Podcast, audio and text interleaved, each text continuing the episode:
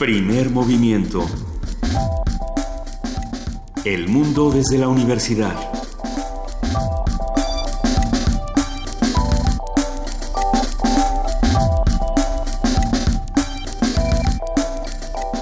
Son las 7 de la mañana con 4 minutos y ya estamos de regreso en las instalaciones de Radio UNAM. Ya regresamos de la FIL. Ya nos empacamos todos en diferentes vehículos y nos transportamos de regreso a la Ciudad de México y a la tremenda realidad del diciembre mexicano. Y está conmigo, puesto que Luisa y Benito están en un, día de asueto. Está conmigo Maya Fernández, yo soy Juana Inés de ESA. ¿Cómo estás, Maya? Buenos días. Muy contenta de estar otra vez con ustedes, contigo y con el público de Radio Nam, Juana. Muchas gracias por la invitación.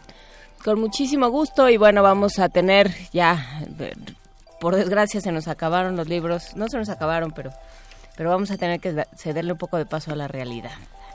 Esta mañana, lunes 5 de diciembre, vamos a platicar sobre plasticidad neuronal, qué, qué quiere decir, cómo se fomenta, qué, qué, se hace, de qué se trata, de qué hablamos cuando hablamos de plasticidad neuronal. Vamos a platicar con el doctor César Casasola Castro, él es doctor en ciencias biomédicas y profesor de tiempo completo de la Facultad de Psicología de la UNAM. También tendremos a Rafael Sámano, subdirector de la Casa del Lago, que nos hablará sobre eh, obras de teatro, danza, eh, buto, cosas muy interesantes que ocurren como siempre en la Casa del Lago. Sí, la presentación de Danza Buto de Yuko Kaseki, Dispara por Dios, Dios mío. Ya nos platicará de qué se trata esto. En nuestra nota nacional hablaremos sobre interrupción legal del embarazo, en qué va esta discusión y sobre todo en qué va la legislación.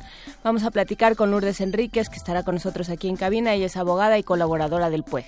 Y hablando del aterrizaje en la realidad, hablaremos con el doctor Adolfo Laborde, eh, profesor investigador del ITAM Campus Santa Fe, que nos hablará sobre los discursos de aniversario y las tomas de postura de Vladimir Putin.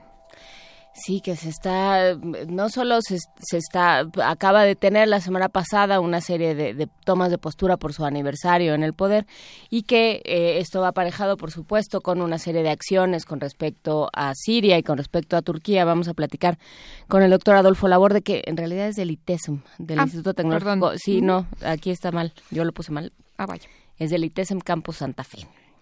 Y también tendremos a Gabriela Sotomayor, eh, corresponsal ante Naciones Unidas, que nos hablará del tremendo problema del cólera en Haití y todas sus complejidades que son muchas. Y, el, y, la ONU saliendo a decir seis años después que creen que sí fue un problema. Y que perdón. y, que, y que de verdad les da mucha pena. La poesía necesaria me toca a mí. Así es, por suerte, Juana Inés. Y eh, tendremos a Valeria Luiselli. Seguramente no he oído hablar de ella. Es una escritora joven em, de novela y de ensayo mexicana que nos viene a, platicar, lo, hará por teléfono, sobre un ensayo sobre el, la terrible el terrible flujo de niños de toda Centroamérica que aterrizaron en Estados Unidos y que fue una crisis migratoria de refugiados de proporciones inéditas y sobre el cual escribió un, libro del que nos hablará y que creo que es indispensable. Por supuesto, el libro se llama Los Niños Perdidos y estaremos platicando de él, pero antes vamos a una nota vamos a escuchar de todas estas cosas que está haciendo la UNAM. Los universitarios de la Facultad de Ingeniería de la UNAM han creado un software con el que se puede analizar el rendimiento físico de los boxeadores para mejorar su rendimiento. Los detalles los tiene nuestro compañero Isaí Morales. El doctor Lázaro Morales, académico de la Facultad de Ingeniería de la UNAM, y dos alumnos recién egresados, Leobardo Vieira y Eduardo Ramírez, presentaron un novedoso software que permite el rendimiento físico de los boxeadores y mejorar su entrenamiento. Los egresados fueron integrantes del equipo de boxeo de la UNAM e hicieron la demostración del que fue su proyecto de tesis. En entrevista para Radio UNAM, el académico universitario explicó en qué consiste el software. Es un sistema que consiste en la adquisición de información por medio de video de alta velocidad y la medición de la fuerza utilizando unos eh, instrumentos que se llaman celdas de carga. Inicialmente para cuantificar eh, la potencia de golpeo, pero a su vez con información gráfica correlacionar eh, las posiciones de cada uno de los miembros articulares y su correlación con, con la potencia que se está midiendo. Sería básicamente para darle seguimiento a cómo el deportista va evolucionando de acuerdo, obviamente, a la asesoría de su entrenador. Eh, llega a ser un parámetro cuantitativo deja de ser eh, relativo. El experto señaló que el análisis biomecánico es una herramienta que coadyuvará para que el deporte universitario evolucione. Este proyecto de inicio, eh, la idea fue generar una herramienta para que el deporte universitario este, tuviera acceso. Eh, sin embargo, obviamente estaría disponible para este ya un uso, pues hasta cierto punto comercial. El dispositivo cuenta con un programa capaz de determinar la fuerza del golpe y hace un seguimiento con biometría para analizar su relación con la intensidad del impacto. Morales Acosta explicó que con las cámaras de alta velocidad se puede grabar la trayectoria del golpe y registran velocidades de 800 y 200 cuadros por segundo. Además, también puede utilizarse en otros deportes de contacto. Así como está diseñado, eh, sirve para actividades de contacto. Sin embargo, eh, la metodología se puede ir adaptando a otras actividades. De hecho, lo estamos haciendo actualmente en la universidad hacia salto de longitud, eh, lanzamiento de martillo. Entonces, eh, hay un gran panorama para este tipo de metodología que se, está implementando. Lázaro Morales aseguró que es un buen momento para que la ingeniería y la ciencia en general se apliquen en el deporte y así, en un futuro inmediato, empezar a obtener mejores resultados en el deporte universitario y nacional. Para Radio UNAM, Isaí Morales.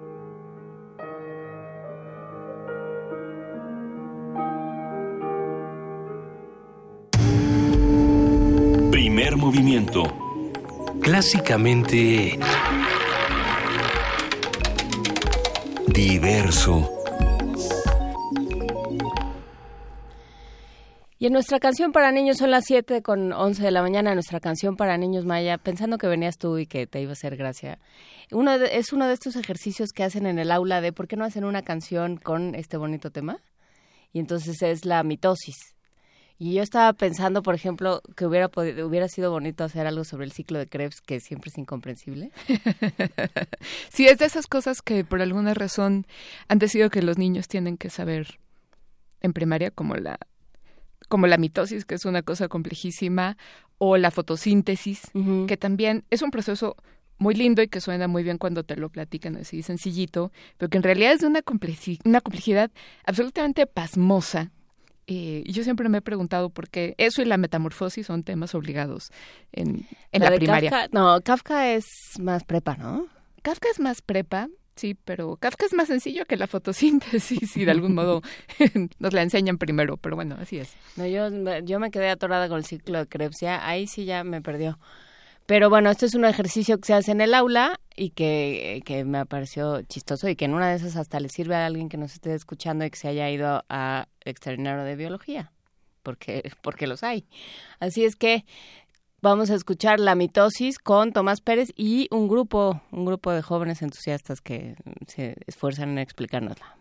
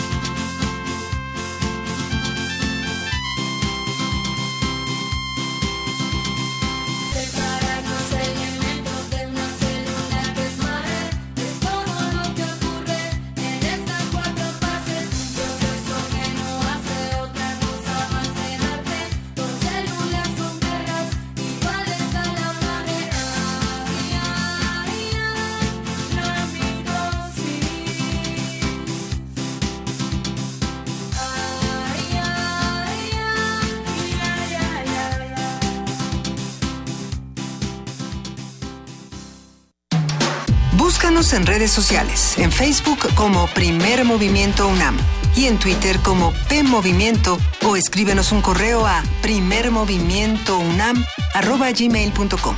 Hagamos comunidad.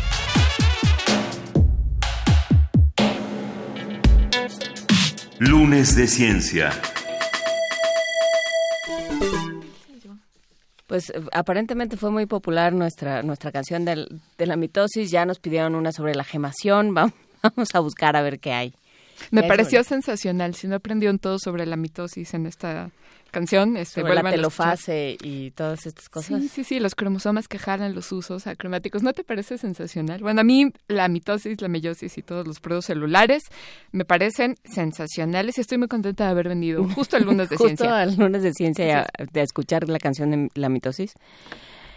Eh, la plasticidad neuronal es la capacidad del sistema nervioso para adaptarse y cambiar su composición estructural y funcional ante diferentes estímulos del entorno. De acuerdo con el doctor César Casasola Castro, profesor de la Facultad de Psicología de la UNAM, esta capacidad se desarrolla al aprender, recordar o memorizar algo. Es indispensable ejercitar el cerebro a fin de volverlo más dinámico, flexible, eficaz, eficiente y adaptable a los cambios del ambiente, ya que si se, se inutiliza esta cualidad el cerebro se degenerará y será incapaz de responder a condiciones de daño o a lesiones tendremos una conversación sobre el concepto de plasticidad neuronal, lo que significa cómo se logra y cómo se trabaja con el doctor César Casasola Castro, doctor en ciencias biomédicas y profesor de tiempo completo de la Facultad de Psicología de la UNAM. Buenos días, doctor. Muchísimas gracias por estar con nosotros. Muy buenos días, tengan ustedes. Gracias a ustedes por la llamada.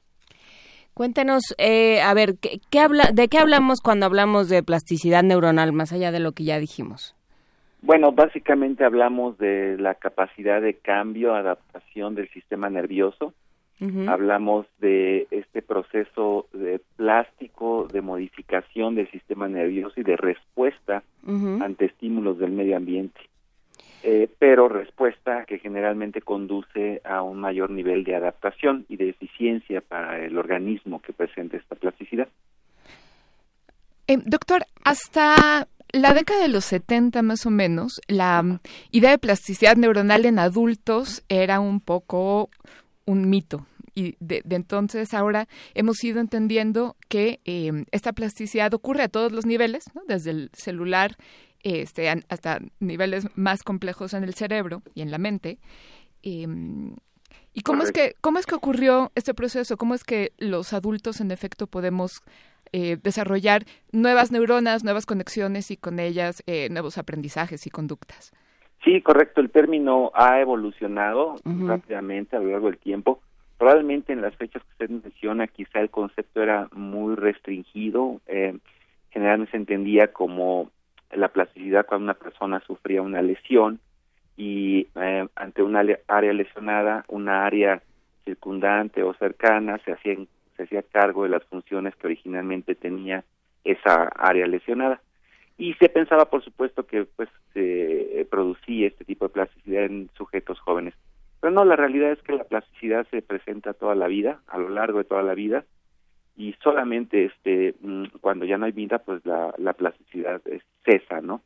Aunque, por supuesto, en etapas avanzadas de la vida, esta puede ser un poquito más lenta, quizá hay está hay estos signos digamos de envejecimiento ¿no? Y ahí como están dentro del discurso, ¿no? De, cuando uno dice, ¿te acuerdas cuando hablábamos de corridito, ¿no? O decía decía Borges que que con la edad la, la memoria se iba volviendo como como una persona que te ayuda, pero que cada vez le cuesta más trabajo ir por las cosas y cada vez tiene el paso más cansado, ¿no? Digamos que puede uno acceder al conocimiento, pero no de manera tan inmediata como en otro momento. Sí, claro, aquí habría que distinguir entre dos, dos condiciones, quizá, pienso yo, un envejecimiento normal y un envejecimiento anormal. El envejecimiento normal, pues, se deriva cuando la persona tiene conservados procesos cognitivos, eh, es funcional, se adapta, aprende, presenta una buena respuesta y eh, sus procesos psicológicos son eh, adecuados. En el envejecimiento patológico, bueno, todos estos procesos cognitivos empiezan a deteriorar y, por supuesto, la capacidad de respuesta del individuo y de, y de enfrentamiento de las condiciones cotidianas, pues se deteriora este incluso en, condiciones hasta muy severas o graves. Claro, pero pero es parte del envejecimiento de pronto tener más que se complique más, eh, que se compliquen más ciertos procesos cerebrales, claro, pues sí, hasta hasta cierto nivel en el envejecimiento normal, en realidad uno no esperaría que esto eh, fuera en un detrimento grave o severo para la vida del individuo en, repito, en condiciones de envejecimiento normal, por supuesto, ¿no? Claro. Ahora, eh, como jóvenes y adultos eh, no, no, sabemos cómo es que vamos a envejecer o si sufriremos por desgracia alguna demencia o algún proceso este, muy difícil de, de, tratar.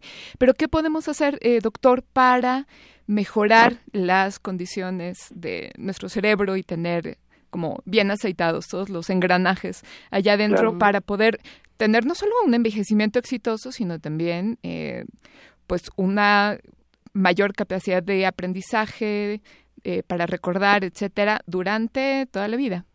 Sí, bueno, yo creo que esa pregunta es muy importante y es algo que quizá todos tendríamos que tener en mente cotidianamente, este y prever y anticipar a futuro y particularmente buscando una salud personal en el futuro.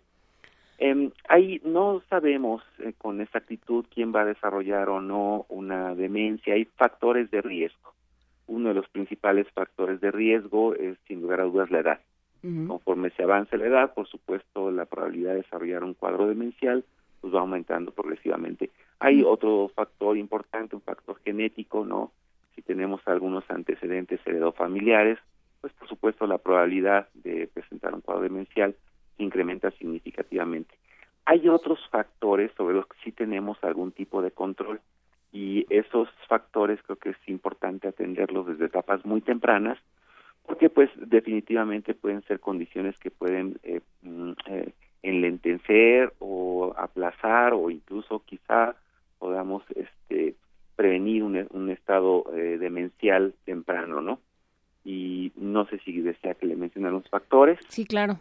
Pues mire, algunos de ellos son eh, ya bastante conocidos, es por supuesto la dieta, eh, eh, mantener una dieta adecuada, sana, saludable, generalmente el sobrepeso, la obesidad, los niveles de colesterol altos, triglicéridos altos, estos son factores de riesgo para cuadros demenciales, especialmente para la demencia tipo vascular.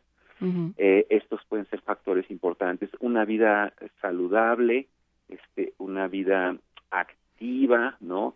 Alejarnos de la vida sedentaria y realizar actividad física, principalmente aeróbica, cotidianamente, continuamente. Hay muchos datos en la literatura científica que indican que la actividad física aeróbica pues incrementa la oxigenación cerebral, la vascularización cerebral, incrementa la neurogénesis, ¿no? En fin, diversos procesos fisiológicos que son benéficos para el sistema nervioso, para el cerebro y que eh, pues eh, son factores, eh, previenen factores de riesgo, ¿no? El sueño, el sueño también es importante, habría que mencionarlo, ¿no? Dormir correctamente, ¿no? Una, las, entre siete y nueve horas, que es lo normal, es, es importante para tener una buena salud del sueño y promover esta neurogénesis y esta fisiología cerebral que a su vez eh, conlleva a una adecuada plasticidad. Eh, eh, hacer sudokus, ya ve que hay esta idea de que uno tiene que hacer este que tiene que hacer ejercitar la mente, ¿no? Y entonces eh, buscarse problemas, tratar de, de recordar eso que, que, cuesta trabajo, ¿no? Nos pregunta Andrea González en Twitter cómo retrasar el envejecimiento, cómo evitar que las cosas, las palabras y los nombres se olviden. ¿Esto se puede? Y sí, sí, ¿cómo? Es, lo que yo mencionaba hace un momento. Y sí, por supuesto, un, otro factor de protección muy importante es eh, el uso y el ejercicio ¿no? de nuestro sistema nervioso, el conservar, preservar, fortalecer, potenciar esas redes neuronales, esos circuitos neuronales, la conectividad neuronal, y eso pues a través de, eh, como decía un momento, del el uso, el ejercicio, la práctica de nuestras funciones cerebrales. Pero estas tienen que ser mm, cotidianas, constantes, frecuentes y tienen que implicar un reto, un reto al sistema nervioso, ¿no?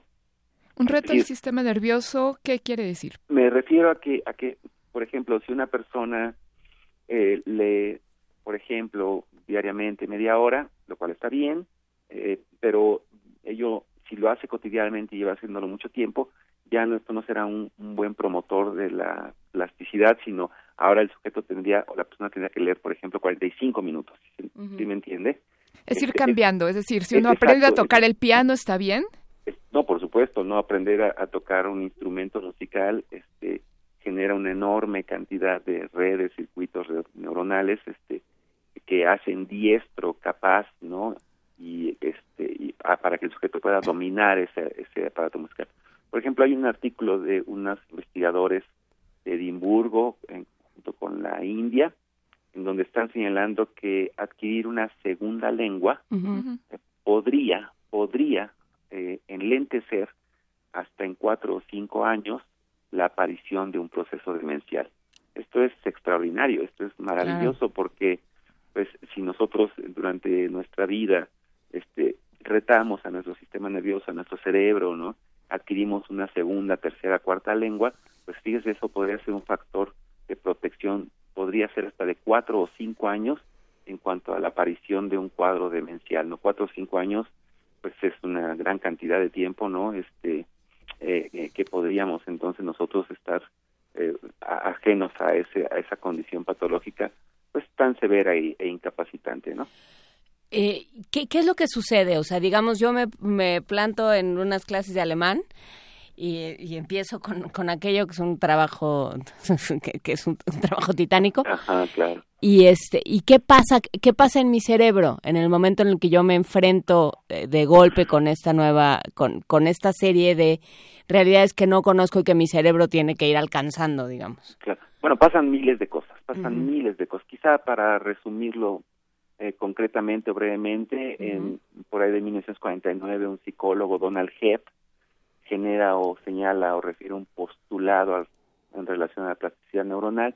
Lo que este postulado dice es que cuando una célula se encuentra lo suficientemente cerca de otra para estimularla, activarla de forma repetitiva y continua, y esto lo hace frecuentemente, ocurrirán cambios, cambios en una o ambas células, ya sean de crecimiento, metabólicos, que incrementarán la eficacia, la eficacia sináptica, la eficacia de comunicación entre estas células. Entonces, lo que quiere decir todo esto es que eh, cuando nosotros retamos a nuestro sistema nervioso, lo utilizamos, adquirimos, aprendemos, este, o bien se rehabilita o habilita una función, pues esos circuitos neuronales y la conectividad entre las células pues se incrementa, se potencia, la eficacia aumenta y entonces la comunicación se hace más sencilla y eso deriva o se traduce en mayor funcionalidad. Doctor, nos pregunta eh, Yaeli Doe. Si es que el ajedrez puede ayudarnos a prevenir este tipo de enfermedades mentales, tal como los idiomas, eh, aprender a tocar un instrumento. ¿Qué otras actividades le parece que son convenientes? Y en un momento quiero preguntarle sobre los servicios, los apps eh, que prometen eh, hacer gimnasia cerebral y sí, convertir ah, a los niños en genios y a nosotros en, en, menos mensos. En menos mensos. bueno, yo repito, creo que cualquier actividad intelectual, ¿no? Este que genere, que implique, que represente aprendizaje, que represente recordar memoria, generar nuevos recuerdos, que represente solucionar problemas, ¿no? Que represente analizar, etcétera, etcétera, y que se haga continua constantemente, pues es, es una condición saludable, saludable en cuanto a que promueve ese, ese, esa activación que decía hace un momento y que nos señalaba Donald Hebb entre neuronas que están cercanas y que tienen que activarse para responder a la estimulación del medio ambiente y si, eso se hace de forma continua, repetitiva, pues entonces esta comunicación se va a ver facilitada y tendremos entonces una mayor plasticidad y eh, pues una mayor conservación funcional a lo largo de la vida. Claro, o sea, las neuronas aprenderán, eh, tienen que, llevarse entre ellas y si no, ¿qué le pasa a una neurona que, pierde la sinapsis? ¿Se muere? Pues bueno, sí, en algún momento ante algunas condiciones de lesión neuronal o degeneración, ¿no? Puede haber un eh, proceso de degeneración anterógrada, retrógrada, podría, podría morir la neurona, depende del ambiente, este, en efecto podría haber este, muerte neuronal sin lugar a dudas. Doctor, entonces, lo que decíamos, eh, la mm, FDA, la Agencia de Alimentos y Drogas de Estados Unidos, hace poco eh, determinó que quienes ofrecen estos productos que son de diferentes clases y que prometen eh, hacer como gimnasia cerebral con juegos, con actividades, etcétera, eh, pues no, no funcionan, eh, no cumplen esa promesa. Mm, ¿Qué nos puede decir sobre esto? Es decir, ya dejamos bien establecido que cualquier cosa que nos rete intelectualmente es sana. ¿Vale la pena acudir a productos diseñados especialmente o el reto es individual? hay que tener cuidado, ¿no? Yo creo que la FDA alerta, ¿no? Al público ante posibles condiciones de fraude, ¿no? O sobreestimación o, o sobre mercadotecnia de algunos productos con promesas falsas, ¿no? Eh, me parece que la recomendación, pues, es adecuada en ese sentido, ¿no? Este, sin embargo, bueno, lo que tendríamos que preocuparnos, ¿no? Es, este, repito, en buscar condiciones reales, continuas, constantes, estables, ¿no? de uso, de ejercicio, de, de, eh, potenciación de nuestra actividad de aprendizaje, de memoria, de alerta, de solución de problemas, de funciones ejecutivas, etcétera, etcétera. Y ello podrá entonces mantener este funcionales estas todas estas áreas de, de respuesta de nuestro cerebro. Ahora, hay especialistas, por supuesto. Estoy hablando en, una, en, un sentido general, cotidiano, ¿no? Coloquial, pero por supuesto se puede recurrir a especialistas, ¿no? profesionales calificados, especializados, que pueden supervisar este proceso, especialmente en condiciones donde ya existe un daño, una alteración o un proceso patológico en curso, ¿no? Y estos profesionales especialistas calificados, pues podrán supervisar, ahora sí, de manera muy, muy correcta y profesional, estos procesos de plasticidad y las condiciones del sujeto. Estoy hablando, por ejemplo, del neuropsicólogo, Estoy hablando, por ejemplo, del el neurólogo, estoy hablando, por ejemplo, del rehabilitador físico, ¿no? Profesionistas de este nivel, de esta, en esta condición, pues ya serían las personas adecuadas, ¿no? A quienes podríamos recurrir en condiciones de consejo médico, ¿no? O de atención ya especializada ante un proceso en donde esta capacidad plástica, ¿no? O, o nuestra salud, este, cerebral pudiera verse comprometida o, confrontada con una situación atípica, ¿no? Claro, o sea, si a cierta edad se aprende a usar Twitter o a mandar correos o a utilizar ciertos programas de cómputo, pues también se está eh, activando, supongo, esta plasticidad neuronal. Exacto, correcto o, si se ve Juego de Tronos tratando de entenderle, porque yo al, quinto al quinto reino y estos son enanos pero son buenos y estos son quién sabe qué pero son malos y los trolls y los no sé qué, sentí como que se me fundía algo en, un, en, un hemisferio. A lo mejor lo puedo volver a intentar. Que no, se haya fundido nada. Esperemos que no haya sido para siempre. Pregunta Mario Cuausitl. ¿El ejercicio físico puede retardar la demencia? Piensa concretamente en la natación. Bueno, yo pienso que sí, yo pienso que sí, decía hace un momento, la actividad física, especialmente aeróbica, pues en general eh, será promotora de una mejor eh, salud fisiológica, ¿no? Este, será contrapuesta a la obesidad, al sobrepeso, a los niveles altos de colesterol, ¿no? Este, De triglicéridos, etcétera. Este, estos que acabo de mencionar son factores muy importantes de riesgo para la demencia, especialmente la demencia tipo vascular, ¿no? Entonces, en México, por ejemplo, Latinoamérica tiene problemas importantes de sobrepeso, de diabetes, ¿no? Entonces, aquellas acciones que realicemos en contra de ello, en efecto, serían una condición de protección, ¿no? Este, eh, entendiendo bien el concepto de protección ante estos cuadros demenciales, ¿no? Doctor, nos escribe eh, nuestro radio escucha Huehuetlacatl, que dice, el mejor ejercicio neuronal es la variedad, aprender algo nuevo diario, el más rudo, un idioma, el náhuatl en mi caso. Y eh, termina con un hashtag que dice complejo en serio. Mucha suerte, Huehuetlacatl, con, con tu estudio. Y doctor, ¿qué condiciones pueden eh, beneficiarse de un tratamiento con especialistas que permita eh, aprovechar la plasticidad neuronal para hacer rehabilitación, no solo en, demencia y otros otros tipos de deterioros cognitivos, sino también, por ejemplo, físicos. Bueno, eh, este, muchas condiciones, ¿no? Este, de uh, cuadros clínicos o condiciones patológicas este, podrían acudir a un especialista calificado para recibir una atención eh, adecuada, ¿no? Y podemos ir desde mm, condiciones del neurodesarrollo, ¿no? Cuadros que afecten el neurodesarrollo, ¿no? Trastorno por de atención, este, algunos cuadros muy específicos del neurodesarrollo, condiciones, por ejemplo, de daño neuronal generado por un traumatismo cráneoencefálico, ¿no? En algunas ocasiones las personas pues sufren accidentes, hay un traumatismo cráneoencefálico, hay una lesión en el sistema nervioso, y esa lesión puede pues comprometer algunos sistemas funcionales y la persona tendría que rehabilitarse, ¿no? para recuperar esas funciones, ¿no?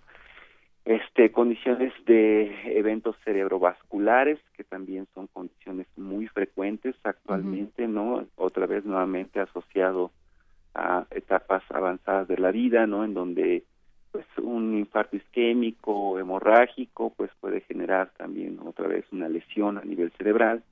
Y nuevamente no este esto podría comprometer algunas funciones que pues debería de rehabilitarse nuevamente no para conservar la funcionalidad del individuo y su calidad de vida. Entonces, muchas de esas condiciones, incluyendo las demencias, ¿no?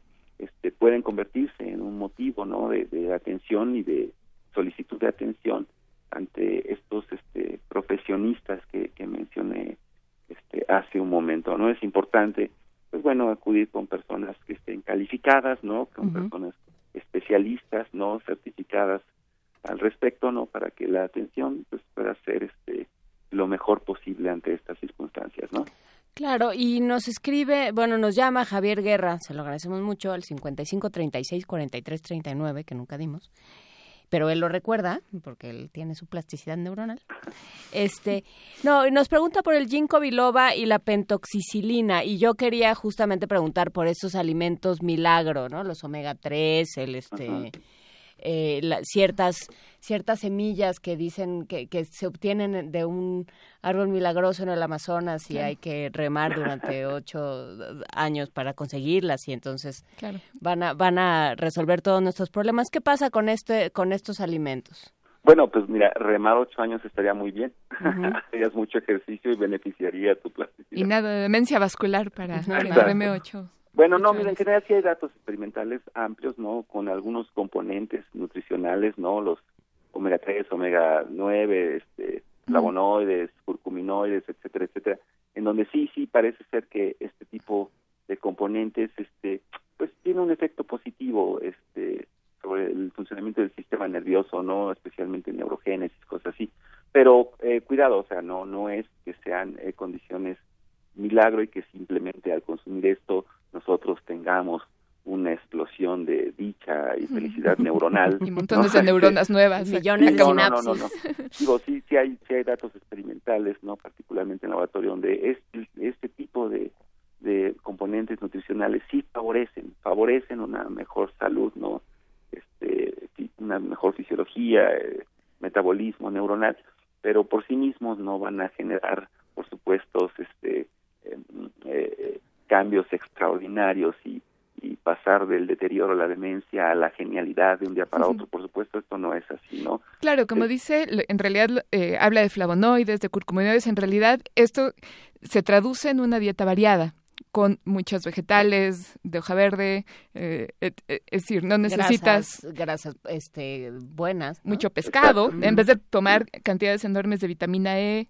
¿no? Y, bioflavonoides, uno puede comer pescado, puede comer muchos vegetales, hacer ejercicio y un poco, este, vamos, eh, en realidad la cosa, la tarea es ser disciplinado mantener estos esfuerzos eh, también intelectuales durante largo tiempo y no recurrir a las soluciones fáciles, porque pues lamentablemente lo que funciona es el trabajo duro y diario, ¿no? Correcto, exacto, no hay soluciones fáciles, ¿no? Y quizá la, esta condición integral, ¿no? En donde todo esté en equilibrio, ¿no? Nuestra nutrición, nuestro sueño, ¿no? Nuestra actividad física, nuestra alimentación, nuestro nivel de actividad cerebral, ¿no? Este, nuestra capacidad de respuesta psicológica, de aprendizaje, de memoria. Quizá la condición ideal es donde todos esos factores de forma íntegra están equilibrados, ¿no? Y eso, pues desde mi perspectiva y mi opinión, pues eh, contribuirá, ¿no? A un envejecimiento sano, ¿no? A una mejor calidad de vida y pues a, un mejor estar. ¿Y, ¿Y cuándo se empieza? Porque unos, los mayores siempre son los otros. Pues ya empezamos ayer, ¿no? bueno, yo, yo, ya, yo, ya, sí. Los que están envejeciendo son los otros, nosotros estamos igualitos, ¿no? Entonces, ¿cuándo empezamos? Sí, no, pues inmediatamente, ¿no? Bueno. Desde ayer. Pues Desde ayer. ojalá esta plática les haya servido para que sus dendritas se hayan estirado un poquito. Esperemos. Y se sientan y se sientan que ya que ya llegaron al lunes y que, y que a pesar de ello es un buen día. Muchísimas gracias, doctor César Casasola Castro, doctor en Ciencias Biomédicas, profesor de tiempo completo de la Facultad de Psicología de la UNAM. Estaremos platicando más sobre este asunto de la plasticidad neuronal y cómo propiciarla. Muchas gracias. Que tengan un buen día. Hasta luego. Muchas gracias. Primer movimiento. Clásicamente... Universitario. Seguimos aquí en primer movimiento. Este, nuestro productor Francisco Ángeles está, está, tiene dos, dos eh, distintos teléfonos en las orejas, pero uno de ellos, en uno de ellos está desde la Casa del Lago, Rafael Sámano. ¿Cómo estás? Hace mucho que no platicábamos, Rafael, buen día. Hace un buen rato que no tenía yo la oportunidad de, de participar aquí en primer movimiento.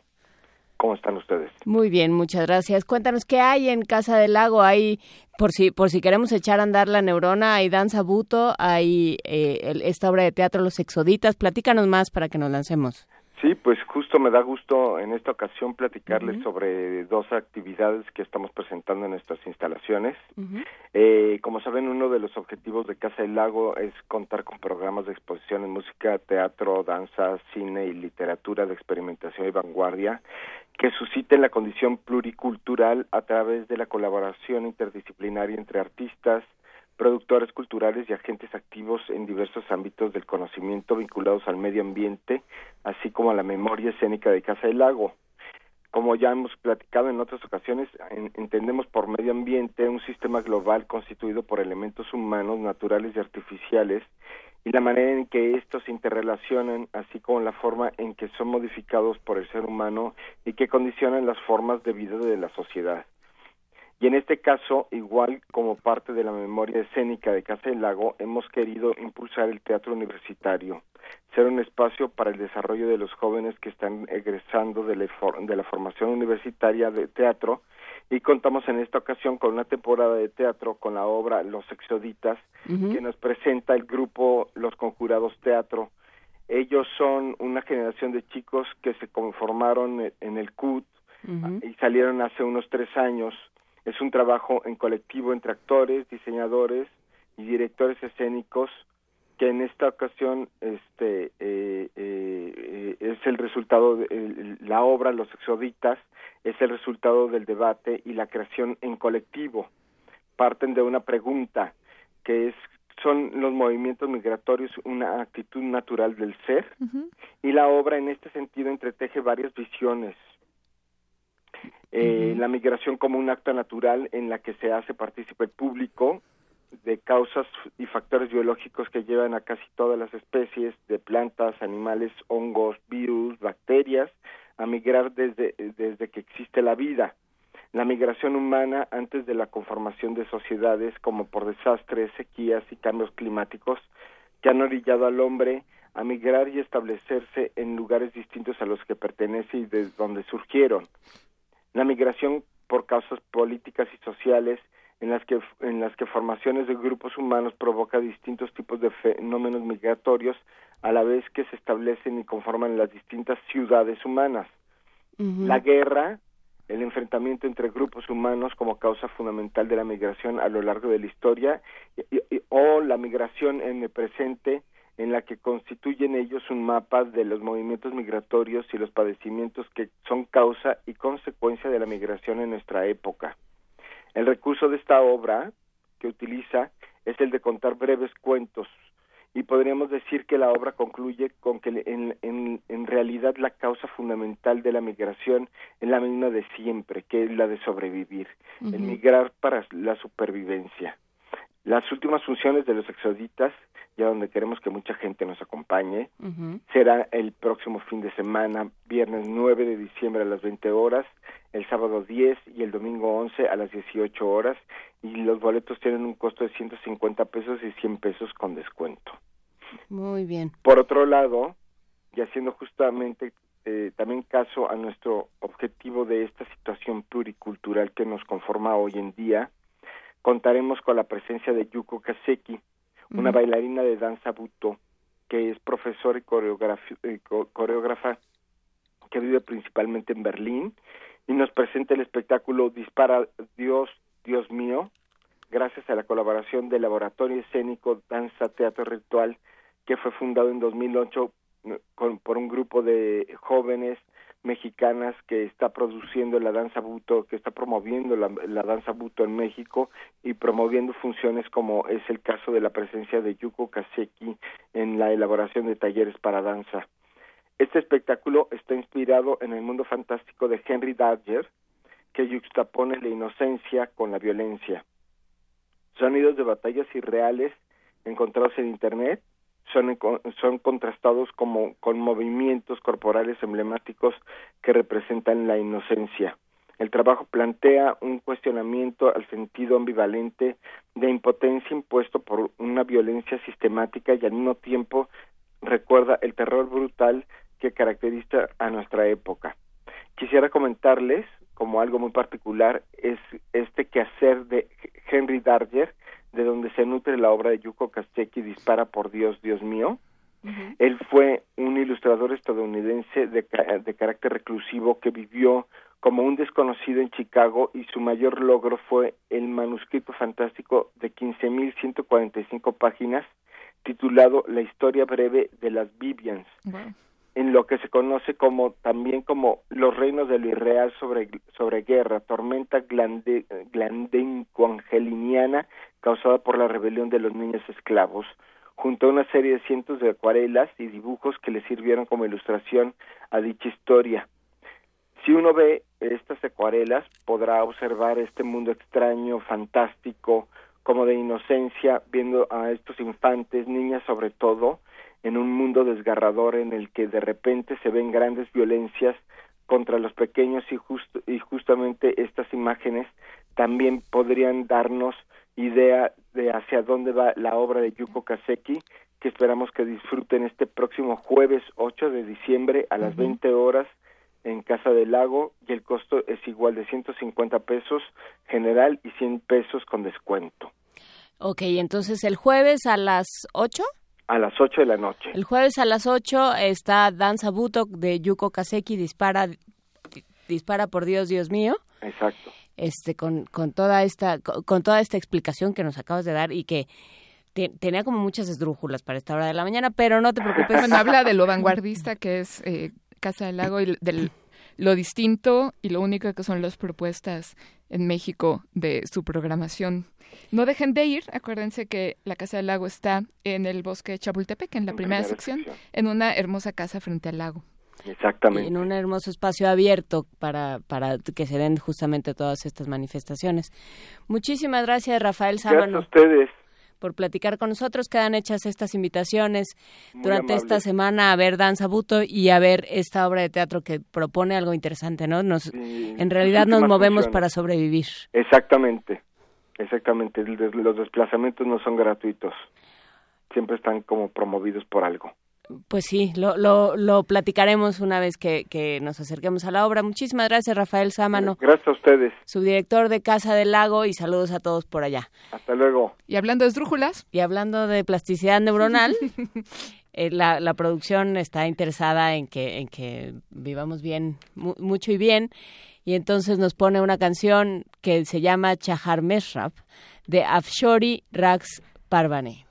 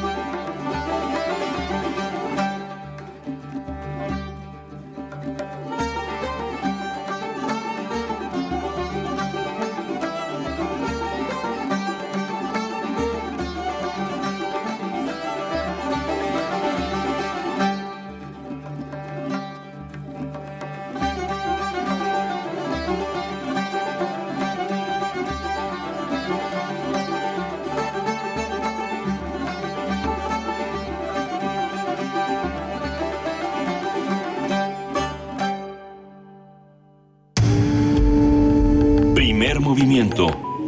Clásicamente... Diverso.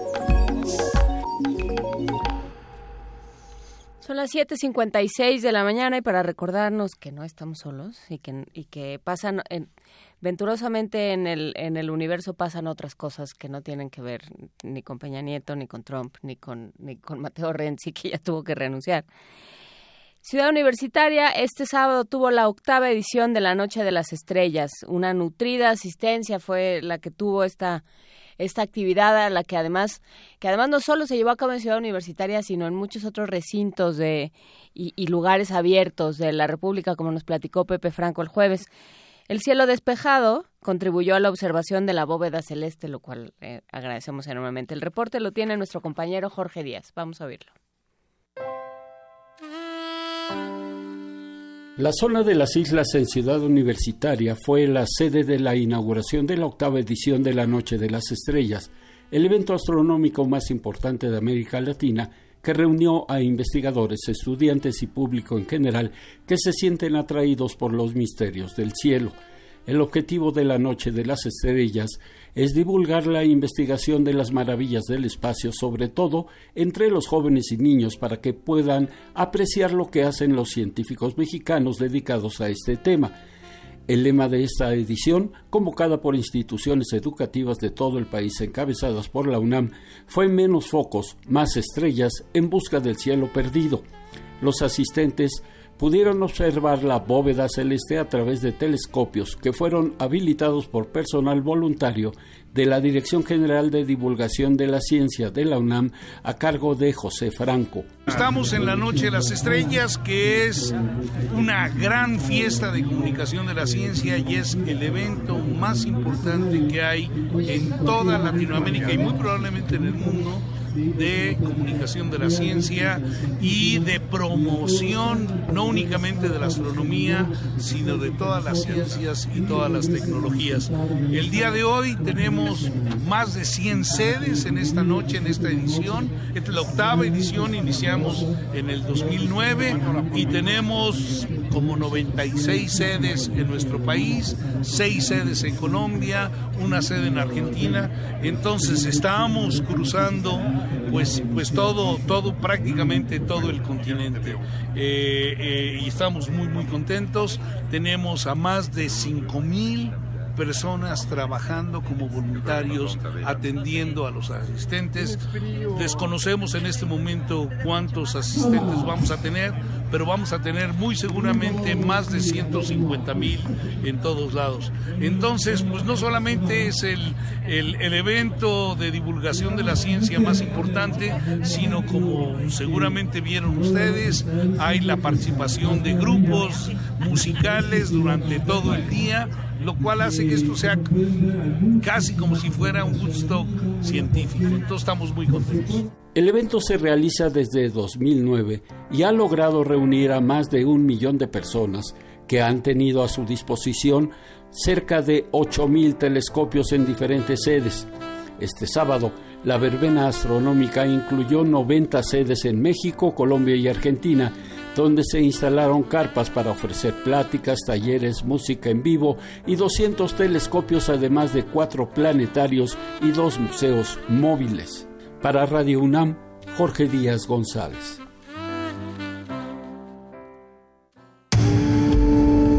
Primer movimiento.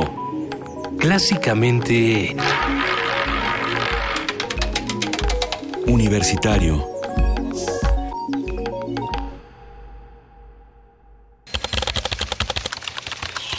informativo. La UNAM.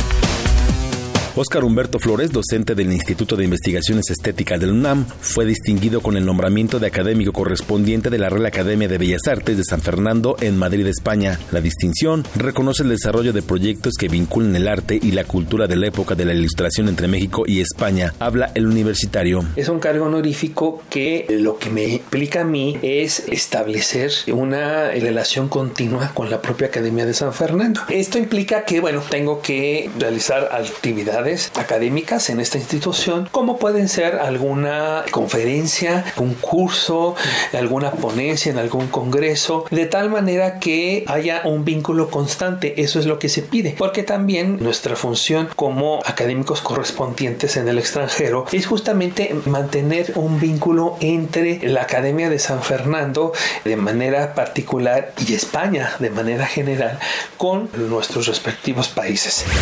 Este fin de semana se llevó a cabo la octava noche de las estrellas de la UNAM. Miles de asistentes disfrutaron de 200 telescopios, cuatro planetarios, un museo móvil y más de 50 carpas temáticas donde se llevaron a cabo charlas, talleres, exposiciones y actividades artísticas.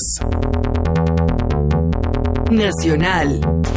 A pesar del despliegue de distintos operativos conjuntos en Guerrero, el homicidio doloso ha crecido 10.9% en lo que va del año. Entre enero y octubre de 2016 se registraron 1.832 asesinatos, con lo que este año se coloca como el segundo con más homicidios tan solo por debajo de 2012, cuando se contabilizaron 2.310 casos. El Instituto Nacional de Transparencia, Acceso a la Información y Protección de Datos Personales ordenó a la Secretaría de Medio Ambiente dar a conocer el impacto ambiental del nuevo aeropuerto internacional de la Ciudad de México. Además, deberán informar sobre el plan de restauración ecológico. El gobierno de España alertó en marzo pasado a las autoridades de México sobre la orden dada en Madrid por Juan Manuel Muñoz, presunto enlace de los Zetas en Europa, de asesinar a una funcionaria del Ministerio Público de Coahuila. De acuerdo con información del diario El País, México no ha requerido a los fiscales españoles ninguna información adicional ni enviado una comisión para investigar esta amenaza. Economía y finanzas. La Secretaría de Hacienda informó que la Organización para la Cooperación y Desarrollo Económicos prevé un crecimiento de entre 2.3 y 2.4% en México para los próximos dos años. Esto ante riesgos como la desconfianza para invertir y las reducciones a la producción petrolera. Un informe del Centro de Estudios Económicos del Sector Privado reveló que 4.8 millones de empleos están en riesgo en Estados Unidos si cambia la política comercial de ese país. Además, 4.494 empresas mexicanas que exportan a Estados Unidos se verán afectadas si el presidente electo Donald Trump decide renegociar el Tratado de Libre Comercio de América del Norte. Internacional. El candidato independiente Alexander Van der Bellen se perfila como ganador de la segunda vuelta de las elecciones presidenciales en Austria frente al ultranacionalista Norbert Hofer, quien reconoció su derrota. Con el 78% de los votos computados, Van der Bellen se ubica al frente. La Agencia de las Naciones Unidas para los Refugiados publicó una nueva serie de recomendaciones para que se considere como refugiados a todas las personas que huyan de su país por motivos de guerra. Habla el portavoz del ACNUR, Adrián Edwards. Las directrices buscan garantizar que los estados otorguen esa condición a los civiles que huyen de conflictos armados y otras crisis violentas, ya que existen discrepancias en algunos países sobre la condición de refugiadas de las víctimas de esa violencia.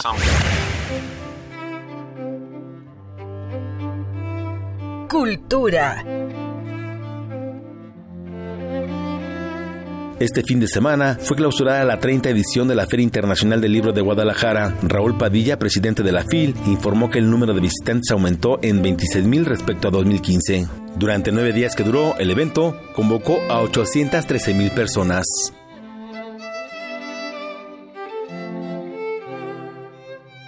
Hasta aquí el corte, en una hora más información.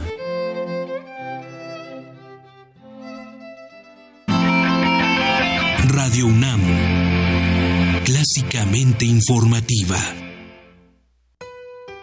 Abrir puertas. Perder el miedo. Abrazar lo nuevo. Aprender. Especializarte. Basta que quieras dar el paso. Atrévete con los cursos y diplomados que la UNAM tiene para ti. Ingresa a docencia.tic.unam.mx y lánzate a una nueva aventura que cambiará tu vida. Vive plenamente tu vida digital. Dirección General de Cómputo y de Tecnologías de Información y Comunicación, UNAM.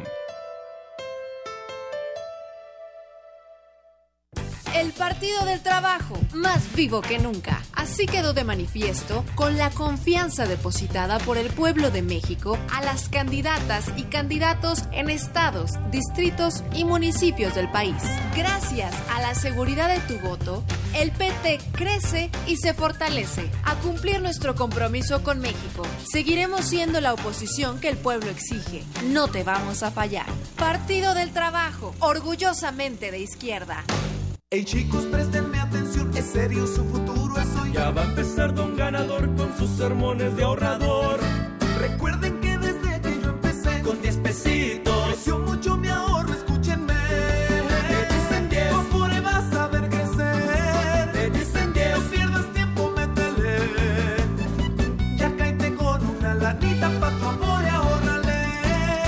en 10. Sartel 13285000 www.go.mx diagonal ahorra de 10 en 10. Vives bajo un sistema de poder. Obedece y vivirás las recompensas. Rompe las reglas y pagarás las consecuencias. Radio UNAM te invita a sus lunes de teatro. De lunes primero de noviembre al 12 de diciembre, a las 20 horas, Obediencia, simulada, de Mario Ficacci, en la sala Julián Carrillo de Radio UNAM. Adolfo Prieto 133, Colonia del Valle, cerca del Metrobús Amores. Radio UNAM invita. De las vistas de Salvador Toscano a la época de oro. Del celuloide, a la era digital. Filmoteca UNAM, celebrando 120 años de la llegada del cine a México. Sala de exposiciones, acervo y restauración, cine en línea, talleres, hemeroteca. Circuito Mario de la Cueva, frente a la Facultad de Ciencias Políticas y Sociales. Entra a www.filmoteca.unam.mx. Ahí encontrarás la oferta visual que tenemos para ti. Filmoteca UNAM. Búscanos en redes sociales, en Facebook como Primer Movimiento UNAM y en Twitter como P Movimiento o escríbenos un correo a primermovimientounam@gmail.com. Hagamos comunidad. En efecto, hagamos comunidad y una pastorela y les, les nos pide nuestro productor Francisco Ángeles que le les recordemos que esta semana se cierra se cierra la convocatoria para que usted mande su prueba, su casting, que le dicen en inglés, para participar en nuestra pastorela en vivo el 15 de diciembre desde la sala Julián Carrillo. Recuerden que a partir de las 9 de la mañana estaremos transmitiendo en vivo, pero a partir de las 9 de la mañana tendremos esta pastorela dirigida por el por el maestro Mauricio Trápaga, que ya generosamente aceptó hacer, aceptó hacer algo con nosotros, a ver qué logramos.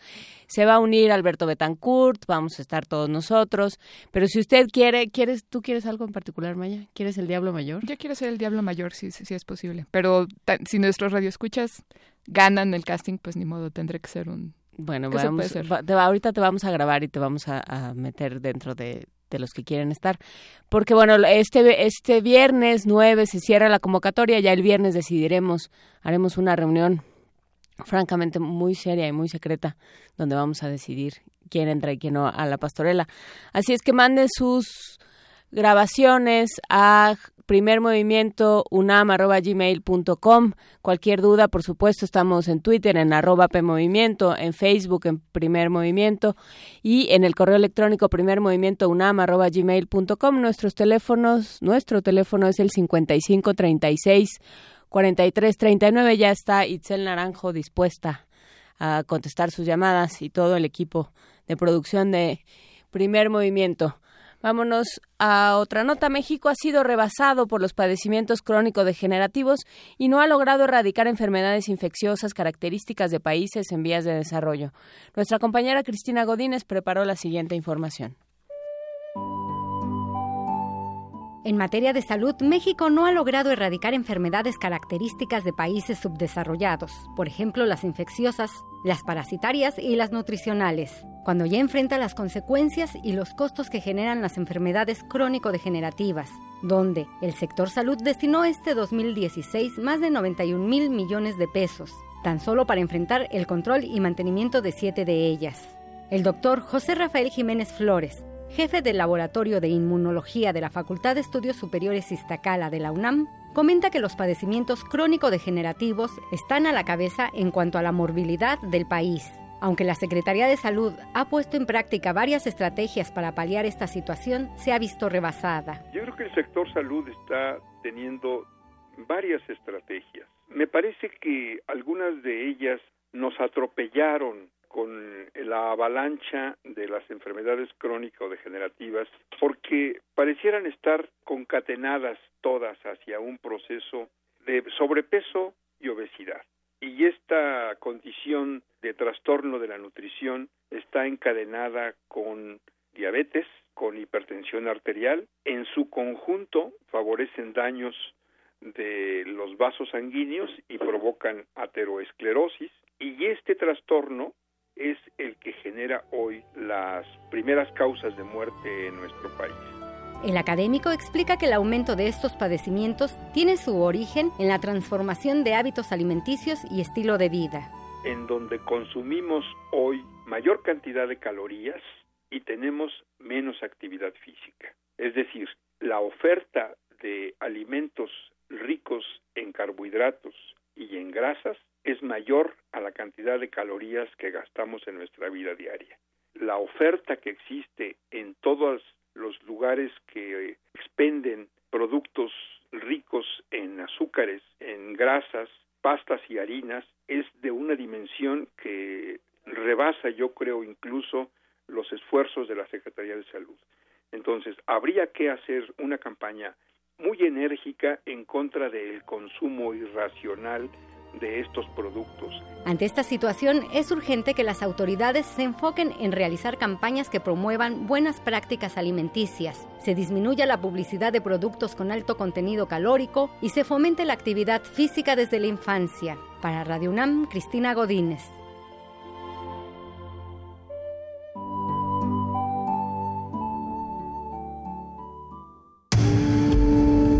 Primer movimiento. Clásicamente... Incluyente.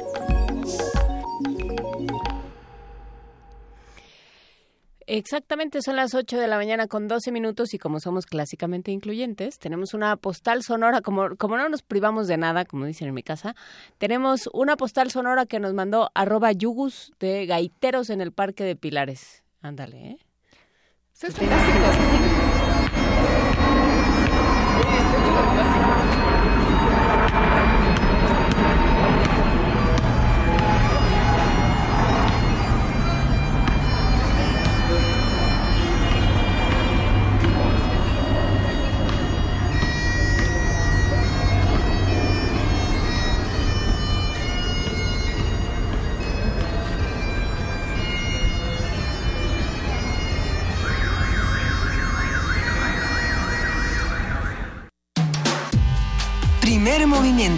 Podcast y transmisión en directo en www.radiounam.unam.mx.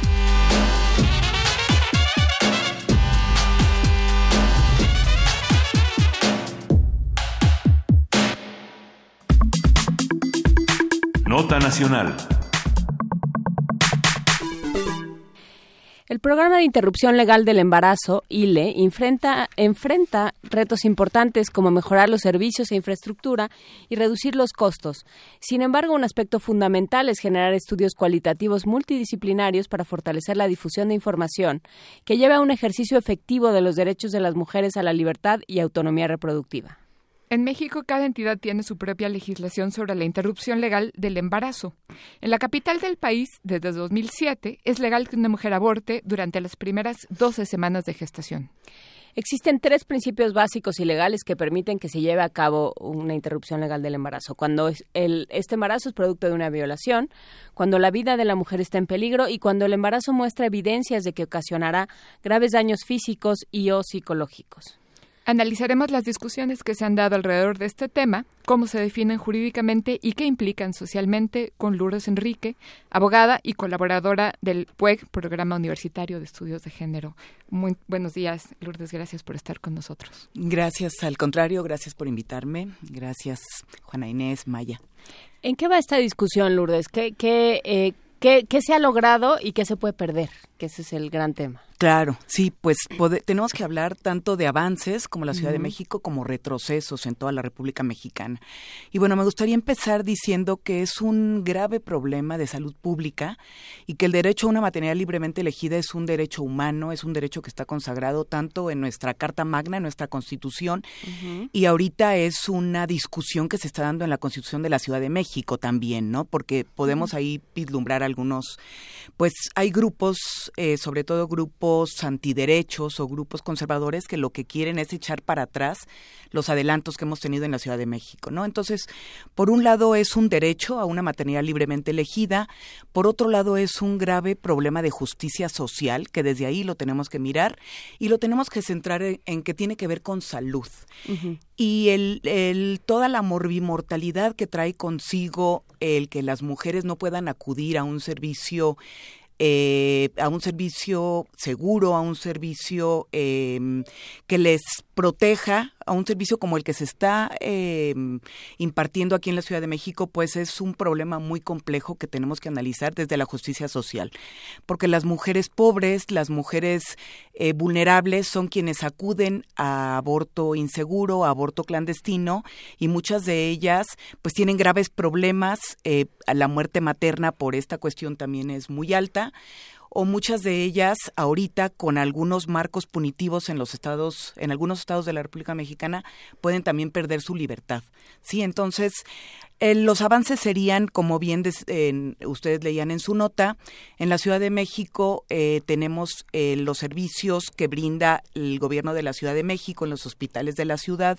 Se puede interrumpir voluntariamente el embarazo hasta la doceava semana, pero una reacción pues muy virulenta ante esto en los estados, en varios estados de la República Mexicana ha sido que hay reformas constitucionales que protegen la vida desde la concepción hasta la muerte natural en 18 estados. El último de los estados es Veracruz, que, que sucedió la votación hace unos, unos meses, unos escasos meses con, con el gobernador Duarte, que que fue una forma de querer acercarse a estos grupos conservadores, no entendemos bien por qué razones, pero realmente el que haya pasado la reforma constitucional en Veracruz como estado 18 después de año de, varios años en los que no había no habían pasado este tipo de reformas por ver los efectos que tienen en el cuerpo de las mujeres principalmente en las mujeres pobres en las mujeres menos eh, pues más desaventajadas podríamos decir es terrible no son esos efectos punitivos que hay en, tanto en códigos penales como en reformas constitucionales como reacción a los avances de los cambios en materia de salud y en materia penal que se dieron en la Ciudad de México. Sí, se reformó eh, se reformó el artículo que tiene en su marco punitivo el delito de aborto delito de aborto es hasta la treceava semana, entonces queda una ventana de 12 semanas en que las mujeres pueden tomar una decisión libre e informada. Y por otro lado, hay un servicio gratuito que da los hospitales de la, de la ciudad, ¿no? Entonces, es un aborto seguro y por otro lado eh, los estados en los que en los que no hay acceso y que de hecho estas reformas de las que les hablo que protegen la vida desde la concepción hasta la muerte natural han estado obstaculizando el que muchas de las causales legales que como bien leían ustedes existen en otros estados de la República se estén obstaculizando sí es decir el imaginario simbólico de las secretarías de salud de, de las autoridades en materia de justicia.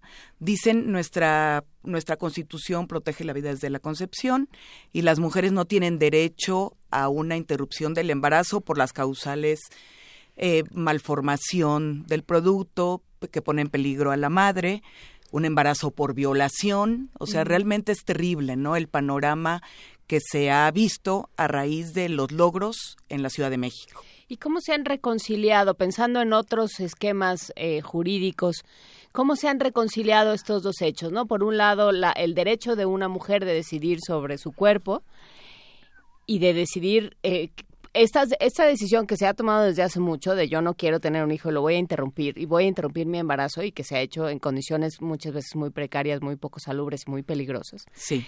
¿Cómo se reconcilia este derecho de la mujer con eh, la, la protección de la vida desde la concepción? O sea, ¿qué se hace? ¿Cuál es la, el, el, el argumento jurídico? Claro. Eh, pues estamos aquí hablando de derechos fundamentales, del derecho a una maternidad libremente elegida y estamos hablando de quién de, de quién es sujeta de derechos es la mujer en este caso.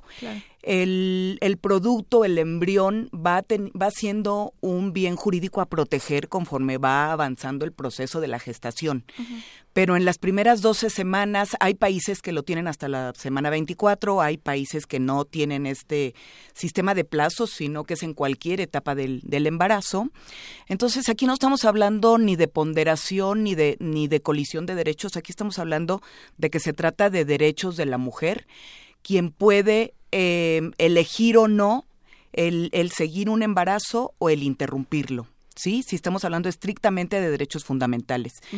Eh, nuestro país ha firmado varias convenciones internacionales en donde tanto eh, en materia del sistema universal para eliminar todas las formas de discriminación contra las mujeres, porque estamos hablando de un problema de desigualdad, sí, de desigualdad entre hombres y mujeres, el que las mujeres no puedan ejercer este derecho libremente.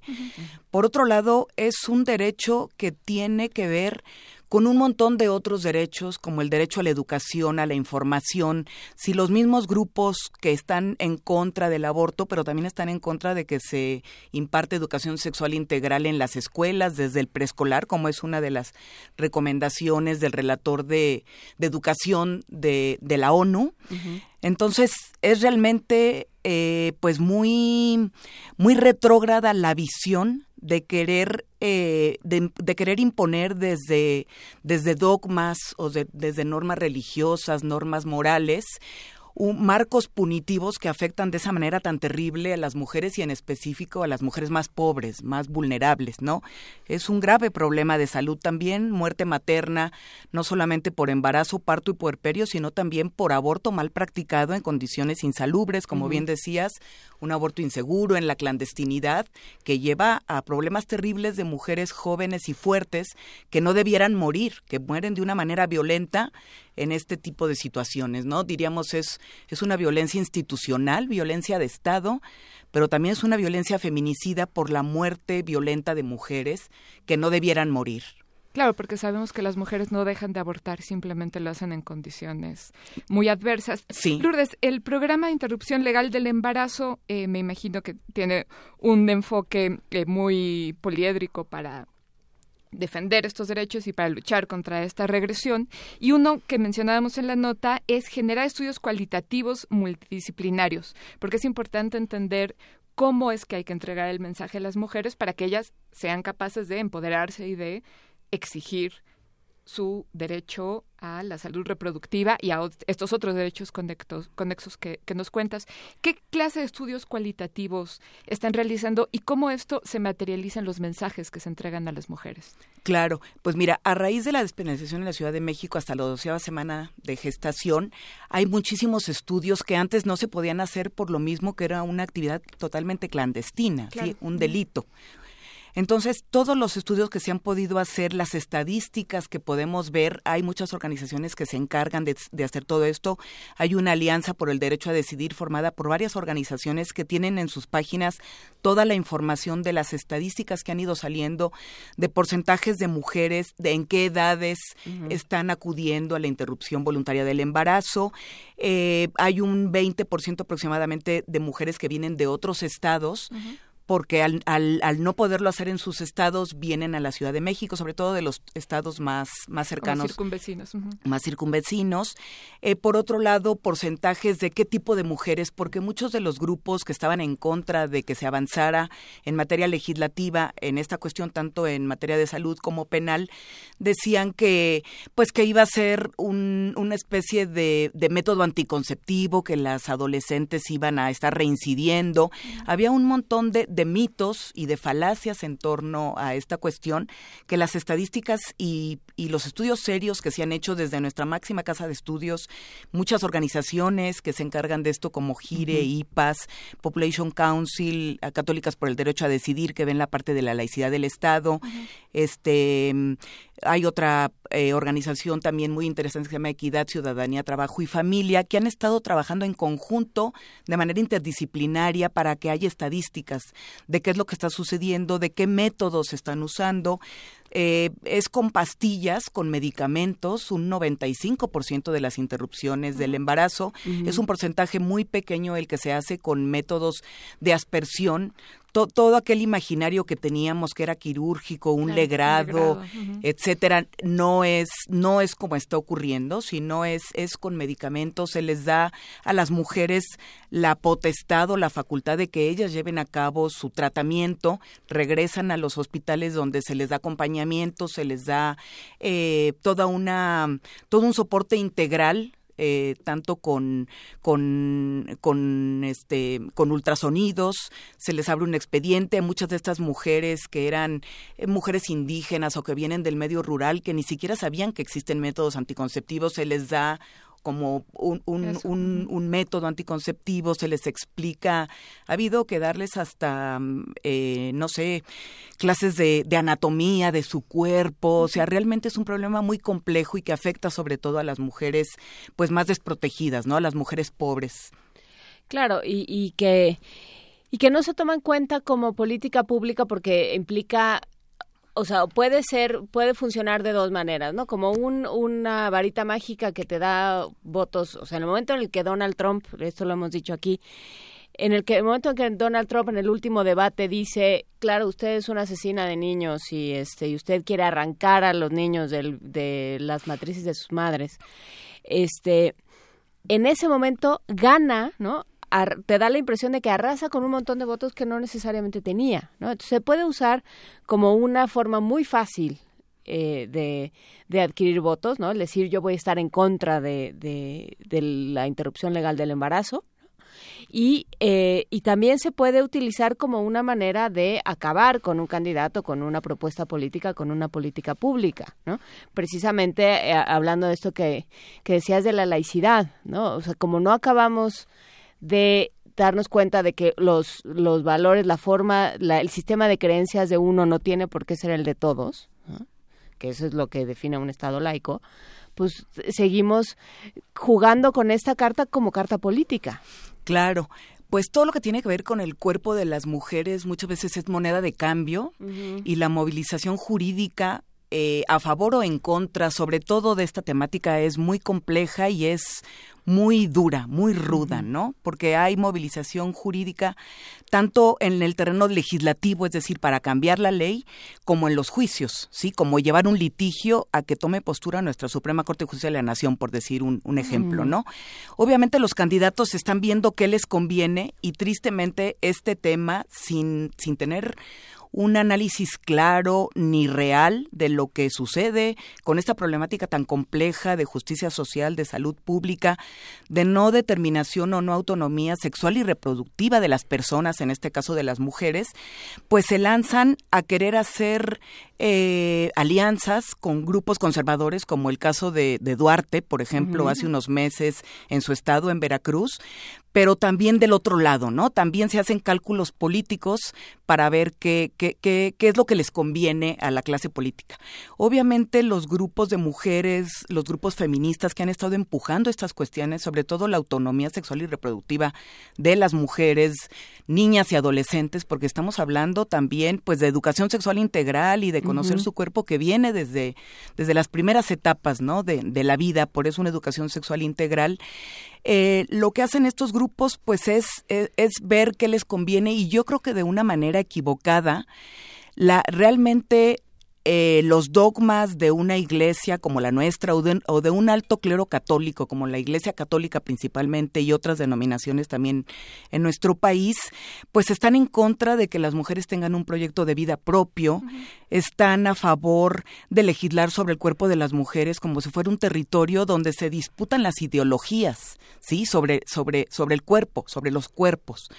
Por eso es tan complejo el analizar esto y, y, y, en los avances que se han tenido, en causales que se han ido abriendo o en la despenalización en la Ciudad de México, pues las desde la universidad, desde la UNAM, desde varias otras universidades, sobre todo públicas, desde varios eh, grupos, organizaciones no gubernamentales que trabajan estos temas, han tenido que estar explicando el ABC de estas cuestiones a diputados y diputadas, porque por mur de izquierda no tenían claro cuestiones que nos han sido pues transmitidas de una manera confusa, de una manera dogmática y no de una manera pues eh, desde aspectos de laicos ni cercanos a la ciencia porque en esto en este tema, pues obviamente hay argumentos de todo tipo, ¿no? De argumentos filosóficos, legales, sociales, eh, de la neurofisiología, argumentos de la bioética, eh, y, y, se han estado trabajando, pero han sido poco difundidos, ¿no? Por eso los medios aquí son importantísimos.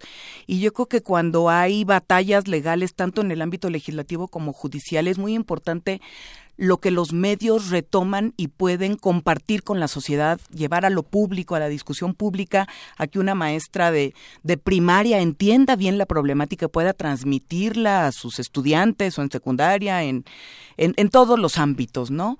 Entonces, la, diríamos, algunas teóricas le llaman a esto esa eficacia performativa que se da alrededor de estas cuestiones y que pueden ir ayudando a que la gente entienda de qué se habla, entienda los derechos, entienda...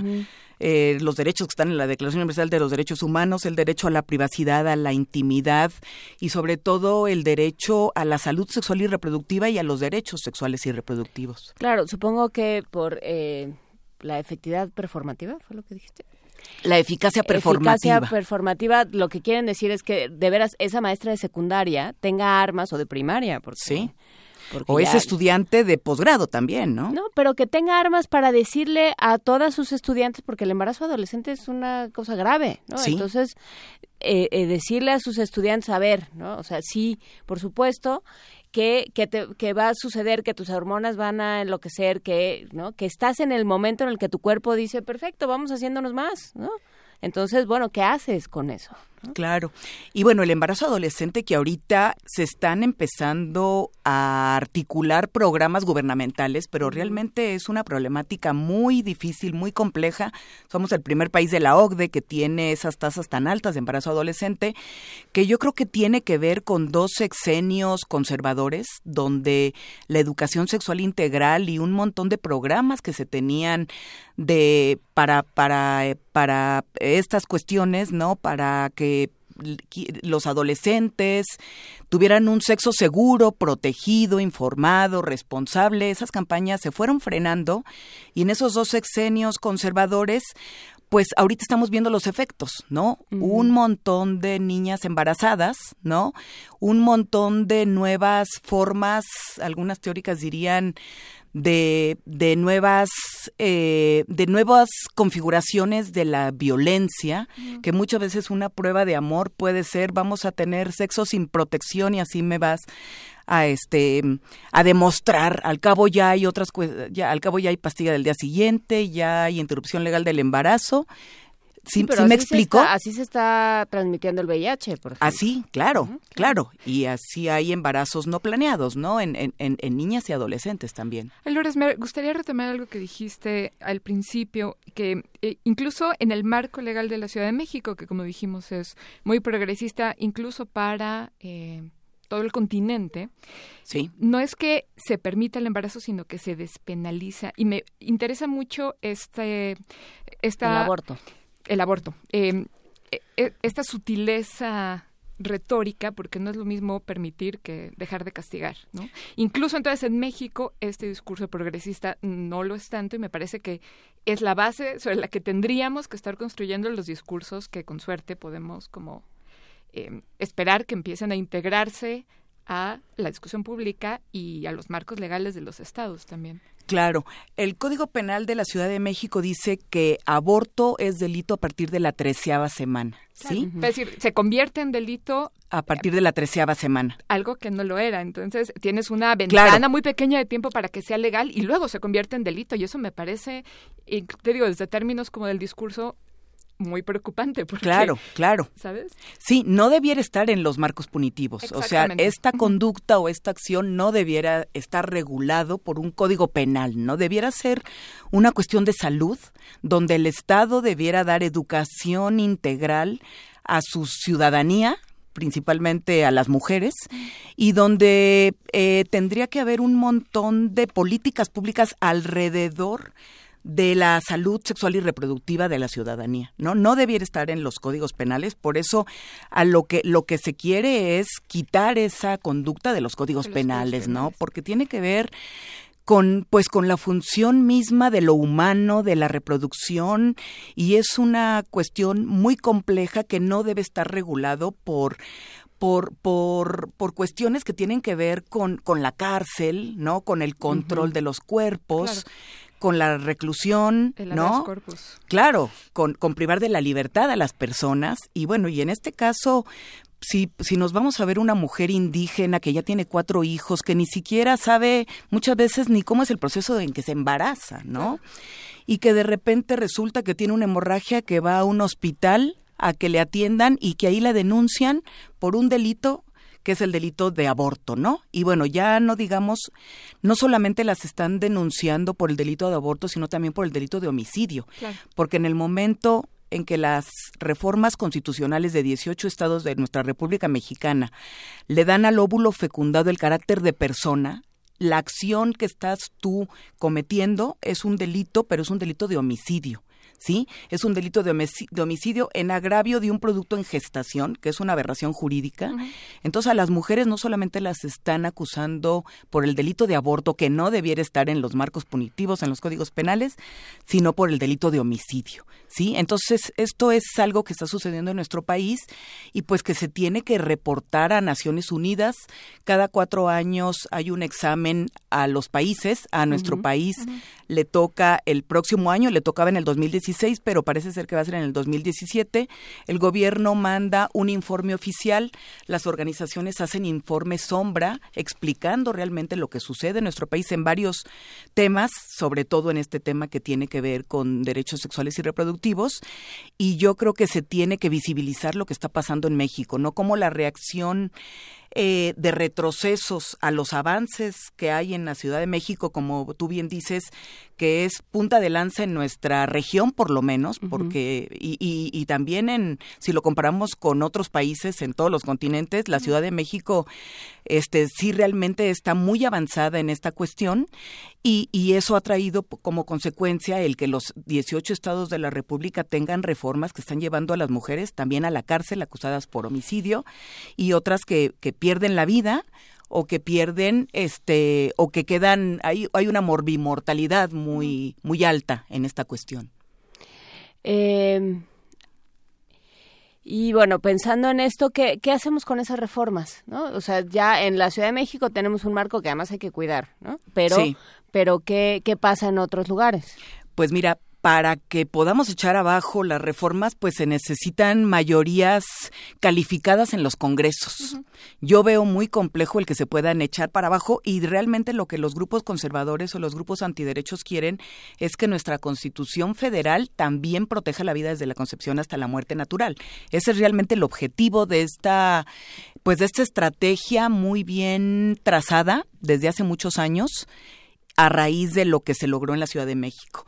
Entonces, pues lo que tenemos que hacer es estar exigiendo que nuestro país cumpla lo, las convenciones y las conferencias y todos los instrumentos internacionales a los que se ha adherido y que tiene la obligación de cumplir, sobre todo por la reforma constitucional en materia de derechos humanos que tenemos desde el 2011, exigir tanto al Poder Judicial como al Legislativo, pues que miren esta problemática tan compleja. Han llegado varios litigios a la Suprema Corte de Justicia de la Nación, pero no han querido entrar al fondo de los asuntos, que eso es muy triste y muy lamentable. Hay varios litigios en puerta que atrajo la Corte, esperemos que los estudien en el fondo, que el fondo tiene que ver con todo esto y que la Suprema Corte pues tiene el deber de ver esta problemática tan compleja que trae sufrimiento, trae muerte, trae morbimortalidad a las mujeres y sobre todo, repito, a las mujeres más vulnerables, a las mujeres pobres de nuestro país.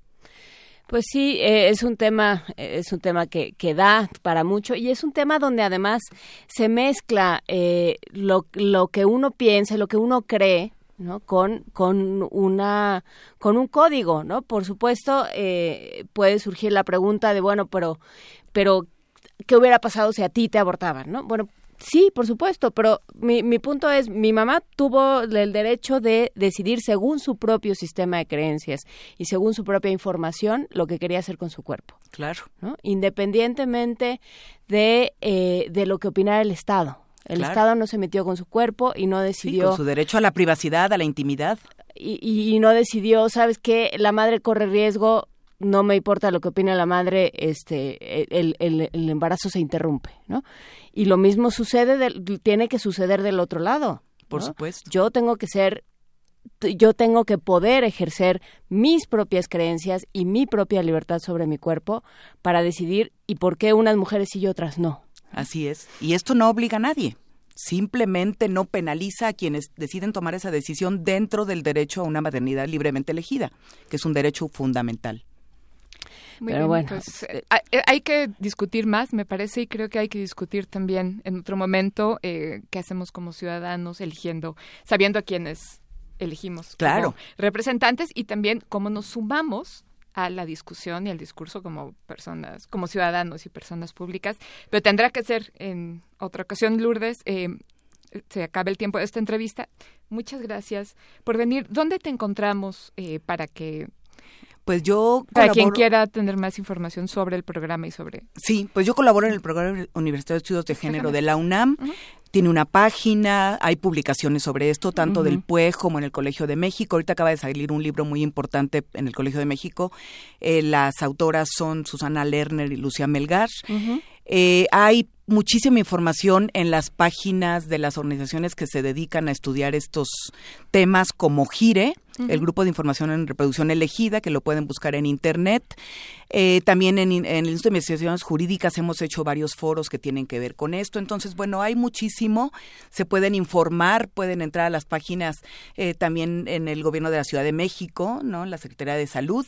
Y bueno, para quien quiera saber más de esto, hay mucha información y la UNAM, desde su posición de ser autónoma, laica y pública, tiene el deber social de ver esto, de, de estudiar este complejo eh, tema y hay mucha información también en la UNAM, ¿no? En la Cátedra UNESCO de Derechos Humanos, en la Federación Mexicana de Universitarias, en el Museo de la Mujer se han hecho también muchos foros, muchas actividades. El Museo de la Mujer tiene que ver con la UNAM, es parte de la UNAM, entonces bueno, hay, hay mucha información. Sí, de lo que se trata no es de no es de defender una postura o de o de defender una postura o la otra, simplemente decir cada quien tiene tiene que decidir el, sistema de creencias de uno no tiene por qué ser el de todos, nada más, ¿no? Cada quien es libre de pensar, de decidir sobre su cuerpo, tiene que serlo. Claro, en un estado laico como el nuestro, ¿no? Así es. Bueno, pues muchísimas gracias, Lourdes Enríquez. No, pues gracias a ustedes. el tema y le seguiremos dando vueltas. Muchas gracias. Claro que sí, gracias. Hasta luego.